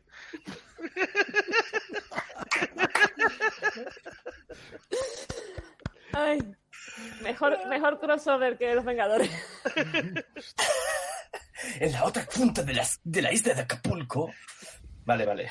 Guay. Venga, va. Impresiones, por favor. Esto se vive de las impresiones aquí, no. Bueno, Es divertidísimo. ¿Eh? es Esto divertidísimo. es maravilloso. Es divertidísimo, sí. Yo, que nos perdonen por los acentos y todo eso, que no sabemos de qué país ya será, pero vamos, está. te ríes, pero un rato, ¿eh? Uf, por favor. Que pasa y que yo creo que esto lo que se puede llevar muy rápido a la parte cómica. Sí, a la parodia. Eh, Te lo llevas directamente. Habría que intentarlo con otro tono. A ver si, si es posible o. Nosotros hicimos uno en Mansalva de vampiro, Mm. ¿Y qué tal? ¿Qué? ¿Y salió? que te- tenía otro tono. Bueno, llega un, llega un momento que al final te tienes que reír, ¿eh? No nos vamos a engañar, ¿eh? Porque al principio empieza como si fuese un elixir, estamos ahí como los clanes conspirando no sé qué, pero claro, la que uno empieza a hacer... Y, y empieza... Claro, a ver... te tienes que reír. Pero este ha sido muy crack, ¿eh? Hostia, este me he reído desde el minuto uno, ¿eh? Con el otro aguantamos un poco más. Es que la sinergia, pasión de pasiones con este ejercicio es casi como. Es casi como. Se sabía ver, lo es que iba a suceder. Es como cochinillo con, con- con- con- con- con- bueno, yo qué sé, comida. Muy buena con lo más bueno que te puedas imaginar. O sea, es una combinación letal. Pero, pero bueno, sí, así, ya está bien, bien, ya os habéis quedado a gusto, ¿queréis comentar algo más? Yo creo que aquí mm, el- la diferencia entre hacer un giro en el argumento y negar la propuesta del compañero está muy fusionado, ¿no? Es como que para, para hacer giros divertidos también hay una parte de negación de la propuesta. Y, y además el tono del, del juego, ¿no? De Pasión de las Pasiones tiene que ser traición y tiene que ser Claro. dar el giro. Claro, sí. No, te- no tengo claro que sea el juego o que sea lo otro, ¿no? Bueno, el, eh, las telenovelas, digamos, Pasión de Pasiones en este caso, que es lo que realmente el juego, pues evidentemente están en esos giritos que prácticamente son a base de traiciones constantemente, ¿no? Eh, aunque realmente el juego no hace hincapié en el tema de, de la y todo esto, sí que es verdad que viene de capítulos anteriores y se supone que lo vas incorporando. En este caso, ya ves tú que nos da igual porque al final eh, lo que pretendemos es precisamente practicar el hecho de que con este tipo de añadidos, tanto faciales como emocionales como em, vocales, podemos generar personajes y PNJs de forma rápida y improvisada. Viene, ge- El viene rollo- ejemplos en el libro de un montón de. de Sí, de hecho yo os los estaba diciendo Sí, según las listas ahí. que tengo aquí en el libro, que vienen en el ejercicio. Y, y esto está guay porque, claro, esto lo practicas una vez aquí y nos reímos. Y es verdad que es muy fácil irse a la parodia rápidamente. Esto Pablo ha dicho muy, muy bien y muy claro. De hecho, el juego está pensado un poco para esto, para que sea divertido. Pero si en lugar de meterle tres o cinco, como te, te llega a proponer el libro, haces dos y lo intentas hacer en plan creepy, por ejemplo, o en plan traición, lo puedes hacer. Porque tú, un tío que sí sea las S y que tiene la mandíbula tensa, puede ser un malo cojonudo también. Sí. Entonces, esto es, practicamos este ejercicio, digamos, ahora está claro que es para pasárnoslo bien y también y para desinhibirnos todo el rollo este, pero a base de que lo vayas practicando, vas a coger diferentes combinaciones de registros que te van a sacar siempre de el típico tendero huraño o el típico posadero beodo, ¿sabes? Y es como esos cuatro registros que tú tienes, si te funcionan, están guay, pero si sigues jugando a este juego y practicándolo, ese abanico de ejercicios de, de PNJs va a hacer Bueno, que ayuda también a, trabajar un poco la adaptabilidad, ¿no? Que eso también adaptarte según lo que te da otro, ¿no? Y eso está guay. Y encima, para mí, mucho también la escucha activa, ¿no? Porque es, es una conversación. Antes dos, ahora- tres, ¿no? Pero tienes, quieras que no, tienes que ir siguiendo un poco la historia, sea más en cachondeo, más, más seria. Y tienes que, tienes que escuchar activamente y tienes que acoplarte, ¿no? A lo que... Y es muy divertido, está muy bien. A ver, a ver, a ver, si no queréis a- eh, añadir nada más, yo tengo por aquí un par de cositas que me gustaría proponeros, ¿vale? Yo es que tengo una mini duda. O sea, hombre. todas las, todos los matices que le vas introduciendo a cada una de las personas, eh, ¿vienen predefinidos en una tabla o algo así? O, o- o los puedes medio escoger? Lo digo por si de repente quieres llevarlo a la parte seria. Puedes ir metiendo matices que a lo mejor no sean solo eh, defectos en el habla o algo así. O sea, es, es más una pregunta por curiosidad. Hay unas listas, pero es que es como te digo, tú al final, eh, si esto en lugar de hacerlo con pasión de pasiones, que lo hemos hecho así porque una- la primera vez lo hicimos así, Porque muy funcionó y nos hace mucha gracia, ¿vale? Pero a lo mejor lo llevas a otro rollo más seriote, digamos, eh, a- estas mismas listas, aunque sean un poco así, eh, digamos, establecidas, tú les puedes dar ese rollo. De hecho, Sirio no lo estaba haciendo, iba un poco No, por ahí. sí. Cuando se ha quedado en plan monótono y mandíbula tensa, porque ha empezado a meter algunos gi- giritos ahí de, de humor también con el, con el guion, pero eso tenía pinta de ser un tío, un, un malo de, de PNJ. Por aquí podría haber hablaban de narcos por aquí por el chat y eso. Vale, entonces, mira, las listas, por ejemplo, que te vienen, digamos, Suri, si te interesa, veo que, que preguntas, eh, pues el cambio vocal te dice, hablas en susurros, se te atragantan las palabras, hablas rápido, hablas lento, tienes la voz aguda, grave, nasal, Vale. vocalizas mucho si seas las S o hablas monótono. Claro. Esto tú te lo puedes llevar hacia la comedia o hacia el... Sí, para hacia- potenciar la escena. Claro, es simplemente para tú añadirle. El, el tema es, y para mí lo más interesante realmente de este, de este juego es que, fijaos cómo empezamos con un personaje normal y a medida que le vamos añadiendo el vocal, parece que ese personaje gana en personalidad. Si sea por algo, eh, habla en susurros por algo, está guardando un secreto tal vez. Entonces, eh, a medida que le añadimos estos cambios, se forja también la personalidad de ese personaje. Y a mí me parece, vamos, súper guay, ah, teniendo esto así un poco como chuletilla decir, vale, pues te muerdes el labio. Ah, tú lo puedes hacer exagerado si quieres. No, lo puedes hacer discreto. ¿Sabes? Y a lo mejor hay en ese, en ese Da- grado. dan, ganas de, dan ganas de ponerse a probar. Es acojonante. sí. Claro, hablas con la boca. Perdona, Sirio, tío. No, que como chuleta para cuando estás dirigiendo está muy guay. En plan, guay, nada, sí. un- del tamaño de tarjetita, tic, un montón de cosas para tenerlo Voy como a- recursos. está estupendo. Claro, Voy a compartir para que lo veáis. como Y- y es lo que chuleta, estaba- tú, A ver tú si dices, ve. ¿eh, Sirio? Pero ¿qué pasa si este ejercicio lo repites muchas veces? Que al final la chuleta no te hace falta. Sí, aquí tenéis un poco lo que decía Ramón, ¿no? Los cambios emocional, perdón, el vocal, el facial y el emocional. Lo de te muerdes los labios, te hinchas las mejillas, hablas a través de los dientes, sonríes mucho. Yo como chuleta lo veo estupendo. Yo necesito esas chuletas cuando dirijo un juego. Me, me es mucho más fácil. Lo miro y ya está. Y, y la verdad es que es una inspiración chula para poderlo. Así que, sí, sí. Es que hablas por un lado de la boca, hablas por un lado de la boca puede ser muy, muy chungo, ¿eh? O sea, puede ser un malote muy chungo el de hablar por un lado. Está guay. Sí, tienen- Es que, es que cuando dijo eso, me recordó a uno de los personajes que sale en la serie y en el cómic de Preacher, el predicador, Ostras, que, sí. que se intentó suicidar. Sí. Al final, Hostia, la el reparación calculo, bucal, el tío. Tiene así la boca Es como de lado. Bueno, más que de lado, es, tiene un boquete aquí, ¿no? Que... Sí, sí, sí, Sí. sí, sí. Bueno, a Rambo también, ¿no? Eso, que vienen, que vienen los Charlie. ¿Ves cómo nos llevamos siempre para el humor? Es que somos... Es nuestra culpa, no la del juego. La risa está sobrevalorada. Maldita hay que sea. sufrir. Hay que sufrir. A mí Vale. me gusta mucho por eso, precisamente, por los ejemplos y tal. Porque una cosa es decirlo, explicarlo, y otra cosa es que te den herramientas para poderlo hacer. ¿sabes? Y por eso hacía tanto hincapié al principio de la que, que son ejercicios prácticos. Porque es verdad que, joder, te lo, te lo pone muy fácil.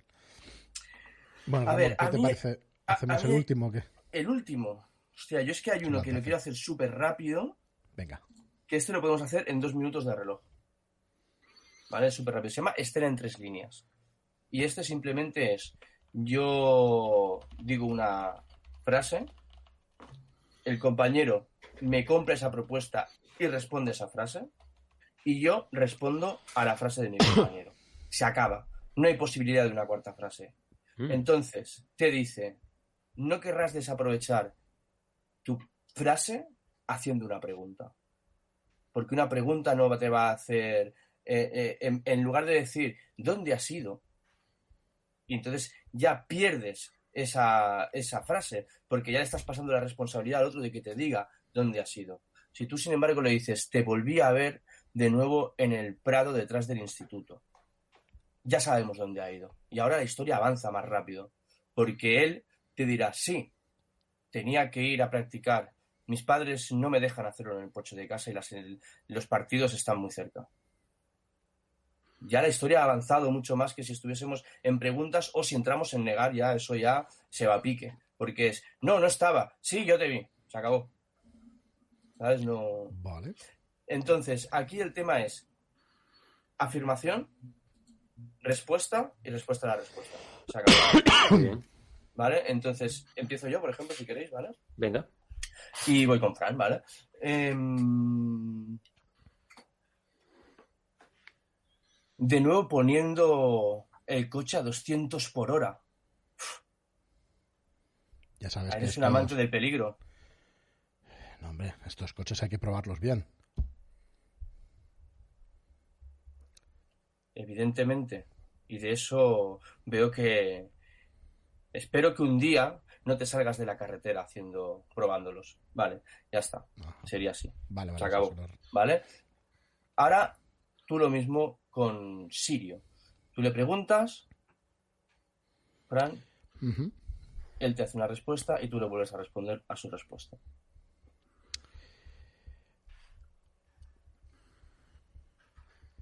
Ayer O sea, no es pregunta, perdón. Pregunta no, ¿eh? Afirmación. No, Por no, no, favor, es que si no nos vamos a pique, tío. Ayer te vi saliendo de esa maldita fábrica. Tuve que ponerle las cosas claras al encargado. Me reventé los nudillos. Te entiendo, pero vas a buscarte un, un buen problema. Vale. Sirio, a pal. Te dije que para separar las manos cuando cortamos los cadáveres había que usar un cuchillo Wellington.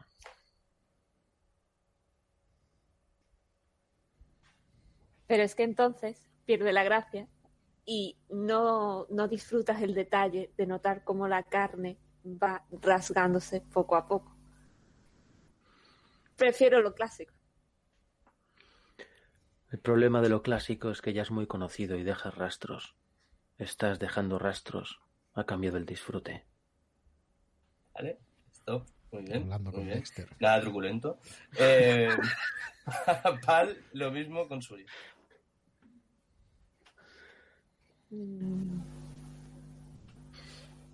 ¿Te has enterado de lo que ha ocurrido? Ha vuelto a desaparecer otra chica en las piscinas.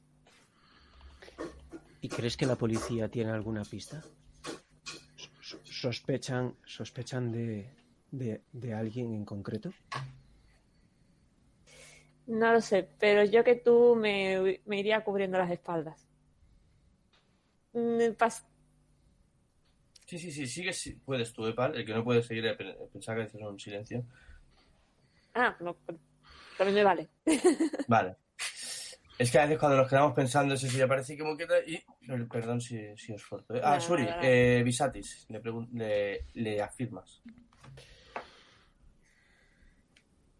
He tenido que hipotecar la casa para pagarte la fianza. Además, estoy convencido que no va a servir para nada. Cuando salga el juicio, no volverás a ver la luz. Muchas gracias. Tengo un último golpe. Con esto lo solucionaremos todo, ya verás. No podemos solucionarlo. Ella no volverá a la vida aunque lo intentes. Oh, mamá. Muy bien, es que me quedaba ahí como, ¿what? Eh, ahora tú me preguntas a mí, me- me afirmas. Me equivoco siempre.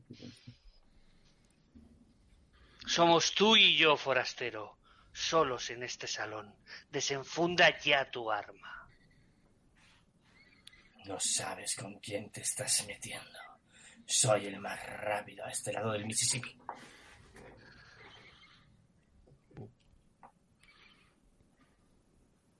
Pero tu arma no lleva balas. Muere cerdo. Qué bien, qué buen rollo. Todo amable. ¿eh? ¿Has visto, Sirio? Desde que has metido el mal rollo, esto se ha ido, se ha ido yendo de muerte en robo, en desahucio. en Sí, yo me quedo callado porque pensaba que ibas a decir algo más. ahí. No, no se puede, no se puede, no se puede. Ronda rápida de, de impresiones, porque este ejercicio tiene mucha tela, ¿eh? Aquí donde lo ves.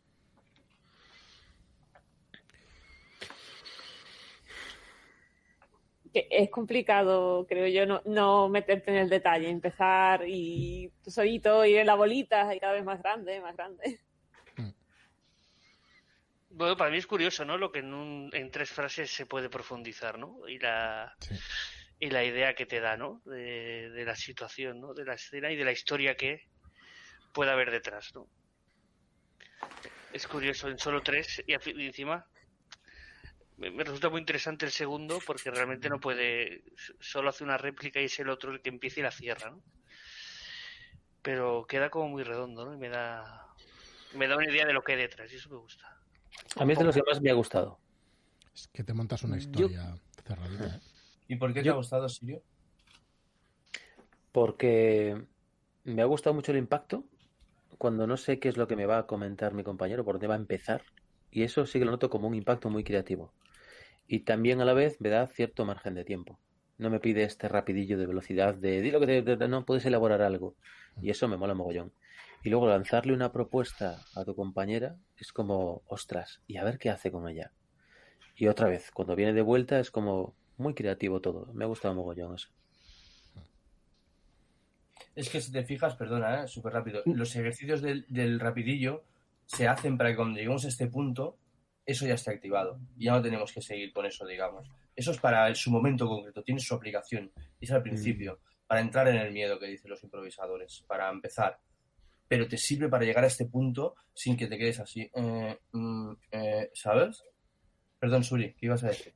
Que este juego creo que cuantas más veces le des, más lo vas a disfrutar. Yo Hasta también. que llegue un punto de que yo creo que en la cuarta vuelta ya estás directamente haciendo semillas de partidas o trasfondos de un personaje y que digas, mira, imaginémonos un personaje, venga, va, una escena perdida y tal, eh, y empiezas.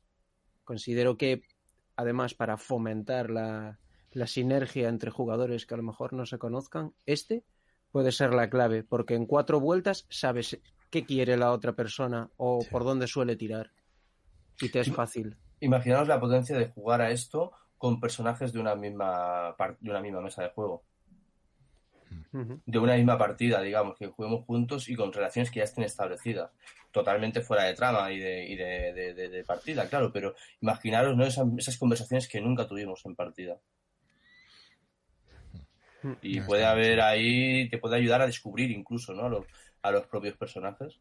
Eh, ¿Alguien quiere añadir algo más? Porque si no, yo diré una cosa final del ejercicio. Pues sí, yo creo que de todos, o sea, al otro, al que, al que hicimos de Pasión de las Pasiones, jugaría por diversión, pero a este jugaría por, por creatividad. O sea, me pasaría un rato Por con, con, con otro compi jugando por jugar. Sí. Mm. O sea, pero un rato, ¿eh? En plan, venga, a dos frases, madre de Dios, la de, la de cruces que puedes hacer. y la de juegos que hay que te molarían, porque claro, es que a medida que avanza el libro pasa de ser menos divertido, digamos, ¿vale? Menos, menos rapidillo, menos perder la vergüenza, a ser más cabezudo. Y ahora vamos a ir al, al ejercicio final, que yo no me quería ir de aquí sin proponéroslo, porque, porque es que ya te dije que había pensado un ejercicio para ti, Sirio, y es este que te voy a proponer. Oh, Eh, este ejercicio que, que hemos hecho, antes de nada, que no se me olvide, para mí una de las cosas fundamentales que fomenta es la de decir frases cargadas de significado. ¿Cuántas veces en rol nos emborrachamos y para llegar a una cosa acabamos diciendo 40 cosas que no es lo que queríamos decir en realidad, pero lo vamos retrasando o lo vamos no sé qué, no sé por qué. No sé por qué, porque eso nos pasa a muchos, quiero decir. No, no yo, yo creo que hay veces que hay muchas intervenciones que las podríamos hacer mucho más cortas y mucho más al grano y mucho más intensas y cargadas de fuerza que no que utilizando tres frases en lugar de utilizar 20. No sé si os ha pasado esto a vosotros, pero a mí me ha pasado mucho. Incluso a mí mismo como jugador a veces intento cada vez hacerlo menos, intento recrearme cada vez menos y, y- y- a ver, también mola, ¿eh? Si, si, si, si consigues hacer mm, eh, frases muy largas y que la peña no, no se aburra jugando contigo, eso es todo un logro. Pero el impacto de... Y también mola combinar las dos cosas, ¿eh? Porque no puede estar todo el rato nada más que soltando ahí frases lapidarias sin parar, también eso no... Pero yo creo que, que sí que te ayuda a buscar ese equilibrio, a veces, ¿no? De, de conseguir sintetizar, ¿no? Lo que quieres decir. Y creo que es muy Sí, sí. importante para los roles. Y que tiene el punto además de que lanzas una propuesta a otro, ¿no? Exacto, lanzas propuesta directa, no estás preguntando. Esto en improvisación dicen, el que pregunta es un ladrón y el que propone te da un regalo. Y lo de que el- en el rol, en verdad, lo de preguntar no es un ladrón, nosotros vivimos mucho de las preguntas. Pero sí que es verdad que hay ciertas preguntas, por ejemplo, las que hace el máster, o preguntas que se hacen en juego, que nos ayudan a conocer a nuestros compañeros a la- a- a- o a lo que quiere la mesa, que están muy guays. Pero cuando tú preguntas por darle la responsabilidad al otro de que responda por ti, es a eso que se refiere cuando, cuando es un ladrón. Y a, y a mí a veces también me ha pasado. Y dices, hostia, pues ahora mismo me habéis pasado la pregunta, al final eso no deja de ser pasarte el foco. Eh, y ahora mismo no sé qué decirte, tío. Entonces, pues te devuelvo la pregunta o lo que sea, ¿no? Entonces así estamos como... eh, esto te ayuda a trabajar con la propuesta. No hacer una pregunta, sino lanzar una propuesta. Y trabajar sobre una propuesta siempre es más fácil porque da contexto que sobre una pregunta. Vale. Entonces, solamente antes de pasar al ejercicio de color y progreso, que es el que quería que hagamos para acabar, comentar que hay un ejercicio que no vamos a hacer porque no creo que no es de tiempo, que se llama media vida, que va muy en la línea de este ejercicio, pero es un poquito más largo, que es eh, dos personas hacen una escena de dos minutos exactamente. Una vez esas dos escenas, esa escena se ha hecho, se detecta, pues, bueno, ¿quién ha sido más protagonista? ¿Quién, ¿Dónde está el momento de, de más tensión? No sé qué, tal cual. Yo entonces estas respuestas se, se responden. Esas dos personas repiten esa misma escena en un minuto. Tienen que intentar que mantenga la esencia. No tienen que repetir todo exactamente, ni siquiera repetir frases, pero sí que Y luego cuando han hecho ese de un minuto, en 30 segundos. En 15, 7, 3 y 1. Se llama media vida este ejercicio. Y es la leche. Porque eso también te ayuda a condensar las, las, las conversaciones y a buscar el, el- ese, ¿no? El, el- Pedro Ximénez del rol, digamos, ¿no? De la conversación rolera. Y bueno, este, haya- hemos hecho un ejemplo en una de las Impro Jams y luego los chicos de Territorio Indie, el Fada, el Pedro y el David, tienen uno muy guapo también subido y el de Fada y Pedro es para escucharlo, eh, tío. Y ves cómo va condensándose la historia. Nosotros lo hicimos con Oscar Peña. Ahora me acuerdo cuándo fue. También estuvo muy guay, muy, muy guay. Y con Irene Garrés, que creo que su la debe conocer. Y nada, pues eso, que os lo Bueno, quería comentar, pues es un ejercicio guapísimo. Color y progreso. ¿Vale? Este va a ser voluntario, ¿no? este va a ser voluntario. A mí me gustaría que Sirio lo hiciera si a él le apetece. Yo creo que es un ejercicio que está hecho para él. Creo.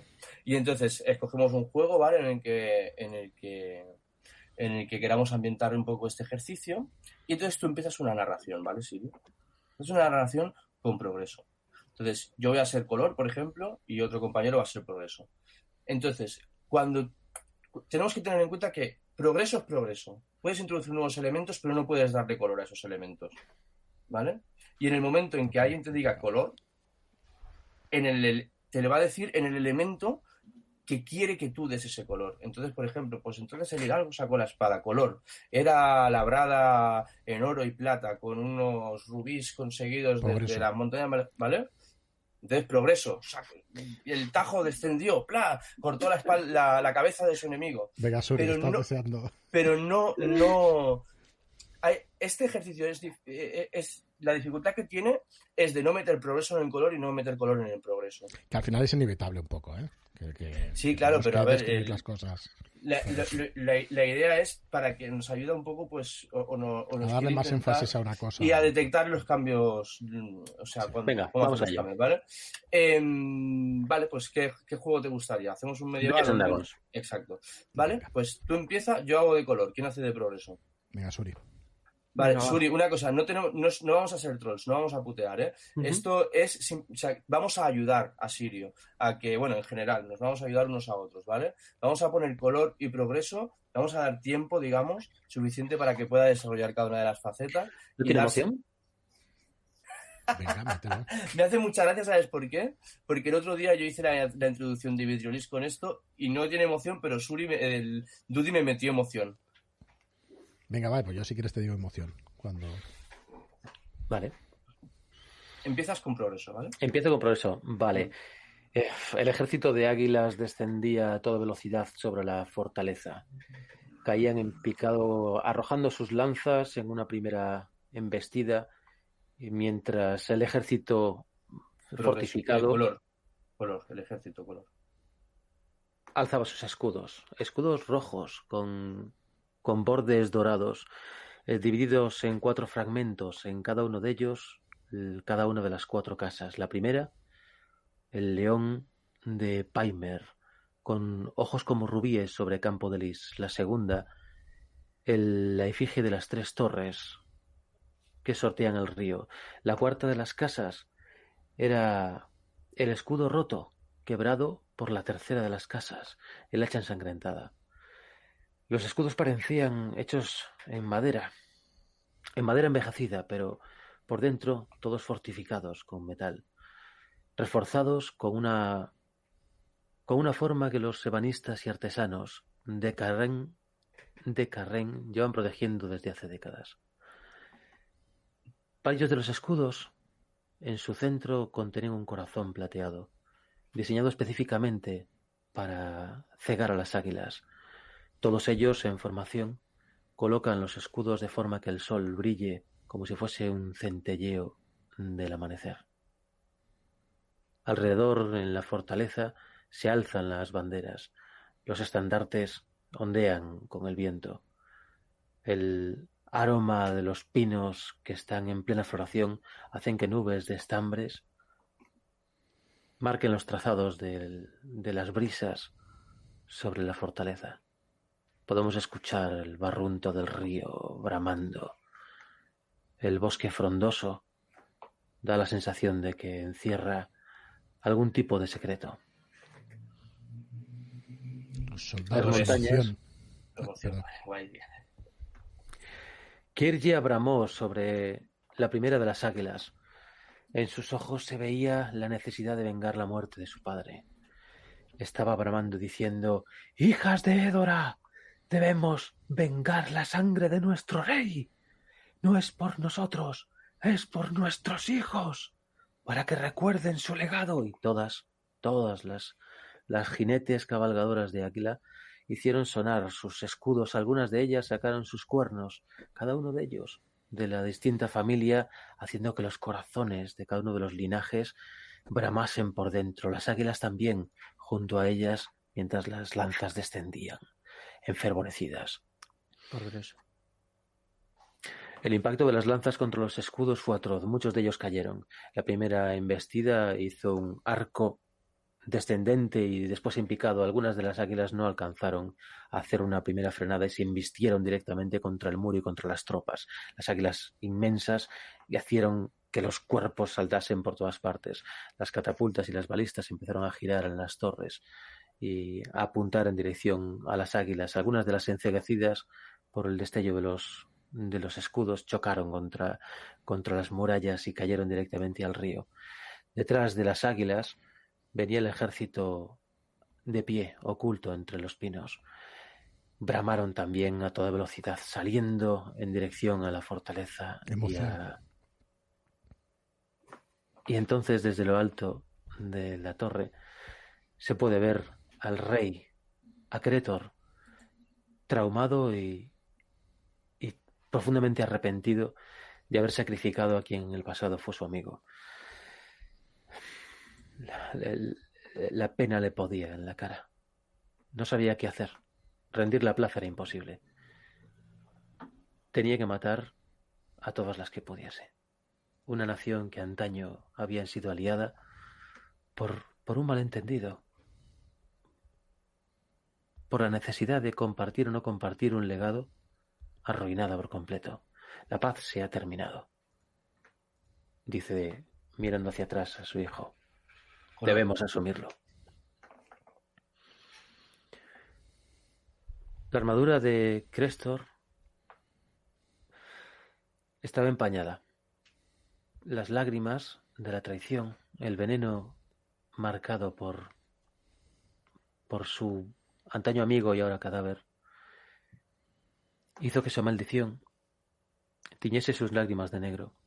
Una armadura tan hermosa, plateada, blanca, completamente manchada ahora por esas lágrimas, donde se podían ver las cuatro casas reunidas en diferentes emblemas y la principal, la suya, un arco de plata justo en el centro, sobre el cual reposa ese león con ojos de rubíes, que también parece manchado por las mismas lágrimas y, llorar sobre las botas. Eran lágrimas involuntarias. Le caían en todo momento hiciese lo que hiciese. Detrás de él pudo ver varios de los estandartes alzados, quebrados ahora como mástiles de navíos naufragados, rotos por las águilas de las alas de las águilas también rotas. En el interior el pueblo estaba estaba en un baile de colores. Habían sido reunidos todos los campesinos de de los alrededores que estaban celebrando las fiestas de la cosecha y ahora mismo eran unas fiestas rotas lo que se podía ver. Ante el bramido de la guerra, ante la inminente embestida, estaban con sus diferentes ropajes tradicionales y ahora mismo están hombres, y las madres abrazando a los hijos, buscando protección para ellos, buscando, buscando de algún modo refugio en, en los pocos espacios que hay, las caballerizas justo en la plaza principal, la plaza de armas y la torre del oeste, que es la torre de las celebraciones. En el interior están hombres y mujeres guareciendo, ascendiendo por las escaleras a gran velocidad a todas las, a todos los civiles que no van a ser. Tío.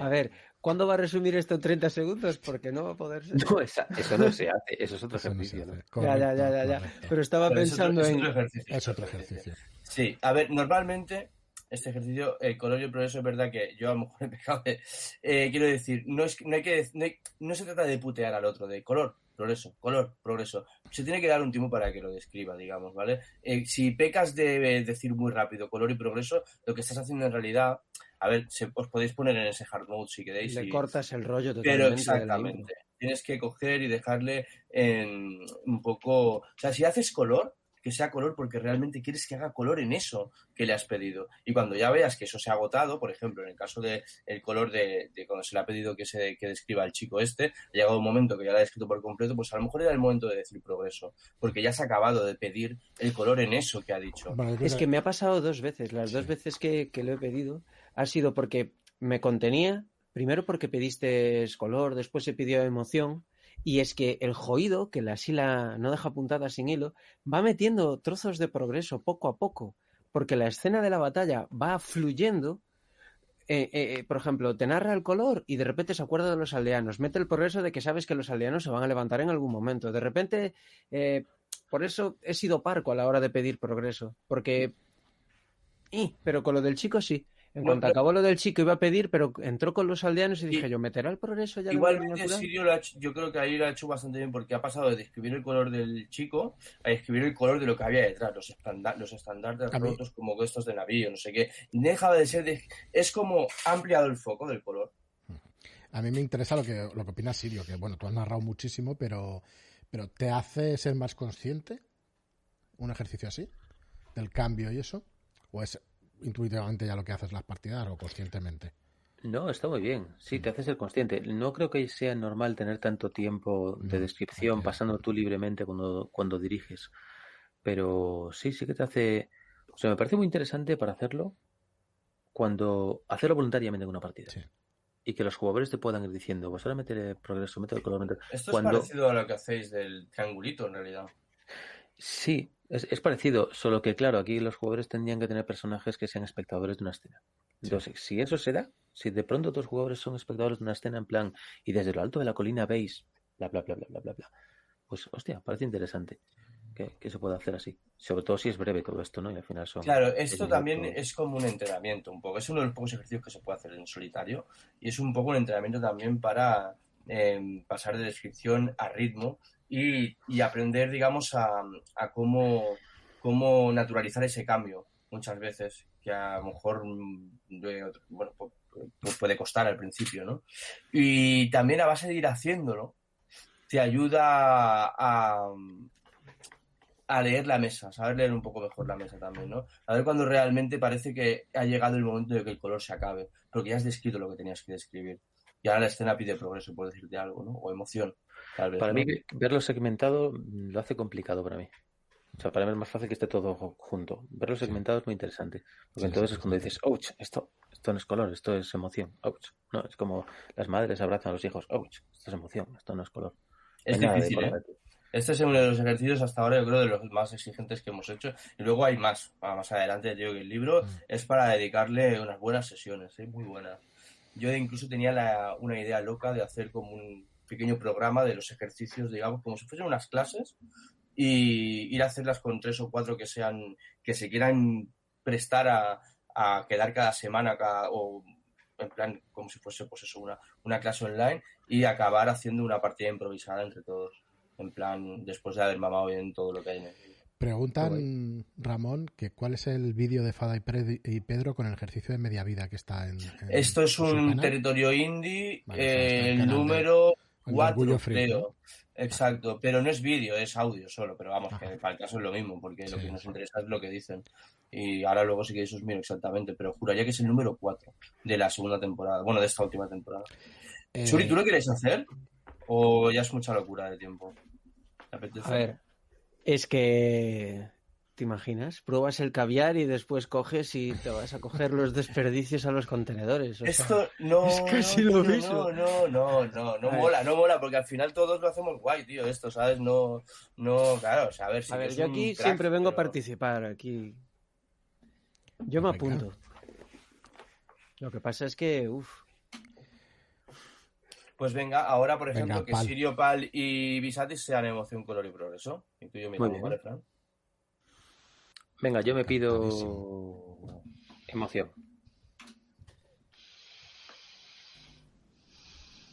¿Tú cuál quieres, Pal? Venga, pues color y tu progreso, que tú eres muy progresista, ¿ves?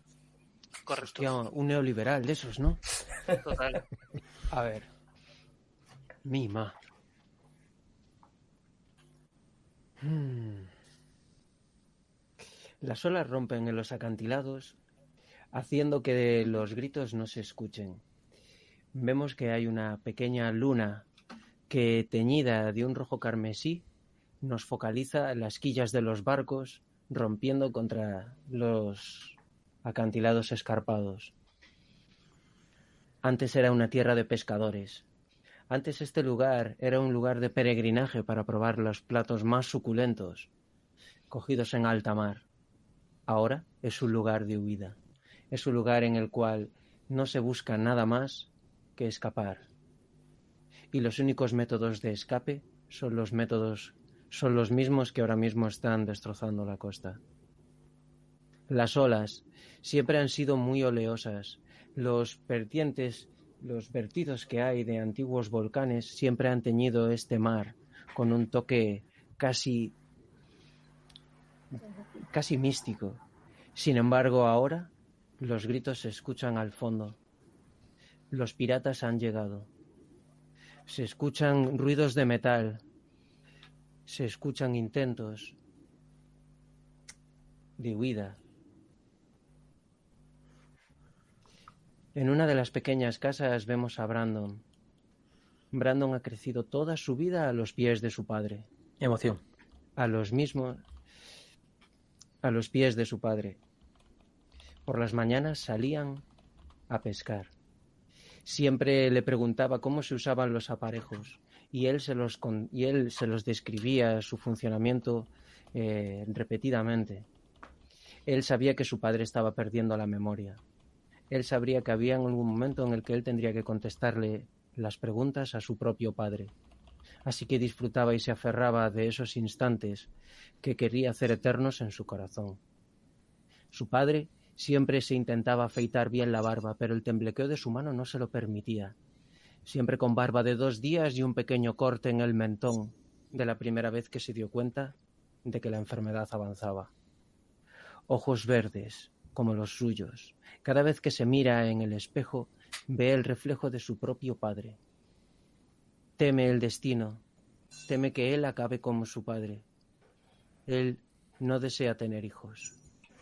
Todo se perderá, como se pierde la sangre a través de una herida en el muslo de su padre, a cuyos pies chilla incrédulo.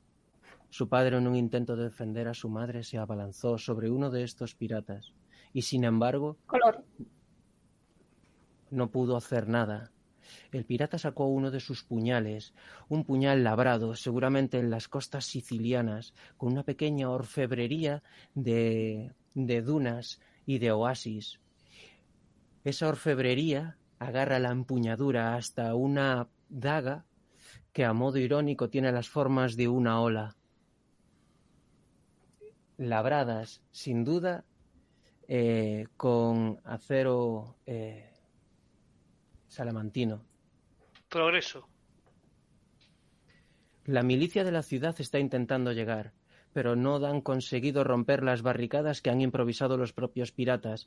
No son, no son nuevos en esto. En cuanto pudieron cogieron todas las carretas que había por el medio de las calles y empezaron a sacar muebles de las casas que asaltaban y las colocaron en cada una de las puertas y las entradas de la ciudad. Daba igual esos muros de madero hecho con troncos de hasta 10 metros de altura. Siempre hay una entrada y siempre hay una salida, bramaba Dunson. A los pies de su caballo negro, al cual le falta una oreja.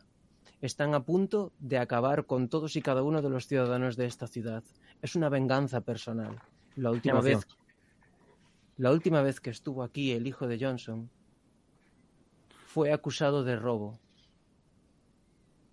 Él estaba enamorado de María. Venía muchas veces a esta ciudad para poder visitarla, a escondidas. No querían que supiera quién era. Todos los días subían al faro. Se miraban a los ojos el uno a la otra. Sabían que su amor estaba absolutamente condenado al fracaso. Ella, hija del jefe de la milicia, y él, hijo del jefe de los piratas. Aun así, la fuerza de sus brazos de arriar las velas siempre acababan al servicio de María. La aferraba con fuerza. Él sabía que más allá de los músculos, ella siempre estaría por encima de él. Ella tenía una verdadera intuición, una intuición fuerte y férrea, para saber que esto no acabaría bien. Él era el débil, él no podía dejar su vida, no podía dejar atrás los años y las generaciones de piratas a las que él representaba. Ella le decía de abandonarlo todo, de dejar esta isla, de dejar el destino al que estaban marcados. Pero él se negaba. La opulencia que su padre le ofrecía. Esa misma de la que le acusaron y acabó en la guillotina. Las bocanadas de humo salen de la pipa de Johnson. Recuerda que su hijo, el idealista, siempre le decía que había que dejar a las pequeñas poblaciones tranquilas, que algún día se levantarían. Él está convencido de que ha sido un ataque personal hacia él. Y mientras acaban de quemar las últimas casas que rodean la muralla, no están dejando la posibilidad de entrada de la milicia a la ciudad. Lo ha hecho en tres pasos. Llegar, incendiar las, eh, las caballerizas, sacar los carros y los muebles, cerrar entradas y salidas y solo dejar cabida por el mar. La milicia ha intentado entrar con sus barcos por la costa, a donde él los esperaba, y ahora esos barcos están tiñendo las costas, las costas que golpean mezclando madera, sangre y óleo. Progreso. El último de los milicianos, Benson, tiene una idea. Entrar por las alcantarillas. Un montón de milicianos desprovistos de todo orgullo se dedican a andar a cuatro patas por el reino de las ratas. Llevan unas antorchas apagadas porque saben que las alcantarillas también tienen de esa sustancia oleosa altamente combustible. Es parte del plan. Van a hacer que, les que los persigan a las alcantarillas y una vez dentro de las propias alcantarillas las incendiarán. Pero necesitan que cinco o seis hombres hagan de valientes. Y Benson está ahí. Johnson no se lo cree. De alguna forma están empezando a desaparecer piratas. De manera absolutamente aleatoria. Es como si creyera que los propios aldeanos del pueblo se están levantando. Pero no es posible. Todos sus hombres le dicen que se han sometido, que en cuanto han matado a sus mujeres los hombres se han roto, se han quebrado. Y aún así están desapareciendo. En alguno de las de las miradas de soslayo que echa alguno de los Vale, vale, está muy bien, Suri, tío, muy bien. es que me estabais crack, matando. tío. me Joder, crack, pero tío. matando. Uf, bebé. Eres un crack. Yo creo que ya ha quedado más que visto todo. Perdonad este último coletón final, pero es que justo eran unos ejercicios que realmente yo había pensado, seleccionado del libro porque creía que os iba a gustar hacerlos a ti a, a Sirio y a Suri, la verdad, por, por, por, por cómo jugáis y por cómo os gusta escribir y lo bien que lo hacéis y tal. Pensaba que que eso. Es verdad, tengo que reconocer que los hemos alargado en exceso estos dos, porque normalmente se hacen 3-4 minutos pero bueno, por lo que sea, aquí nos hemos embelesado con la narración de tanto Sirio como Suri y no, no hemos intervenido antes. Así que yo por mi parte, muchísimas gracias Sirio y al resto por... Yo, yo quería preguntarle a Suri qué tal Sí. la sensación. ¿Cómo Aparte de, del agobio que has estado un ratito, tío. Que. Oye, ¿cómo lo vas hilando todo, pavo? Te vaya carrete, tío, inacabable, madre. A ver, eh, eh, esto sí puedo afirmar directamente que lo que lo intento aprender de Sirion, que lo de él es, es, es, es inmasticable, que es verlo. ¿sabes? Inmasticable. No- inmasticable porque, joder, tú no puedes evitar verlo. Entonces, tu grado descriptivo es de lo ves, lo sientes, estás ahí, caminas a través de la escena. Y entonces la magia de tus narraciones siempre viene de, que, de qué cosas escoges de escribir y lo bien que cuajan. Entonces, yo lo que intento a la hora de improvisar es no crear para adelante, sino verlo. Y veo la ciudad, veo el puerto y- y mientras lo ves intentas preguntarte qué cosas faltan.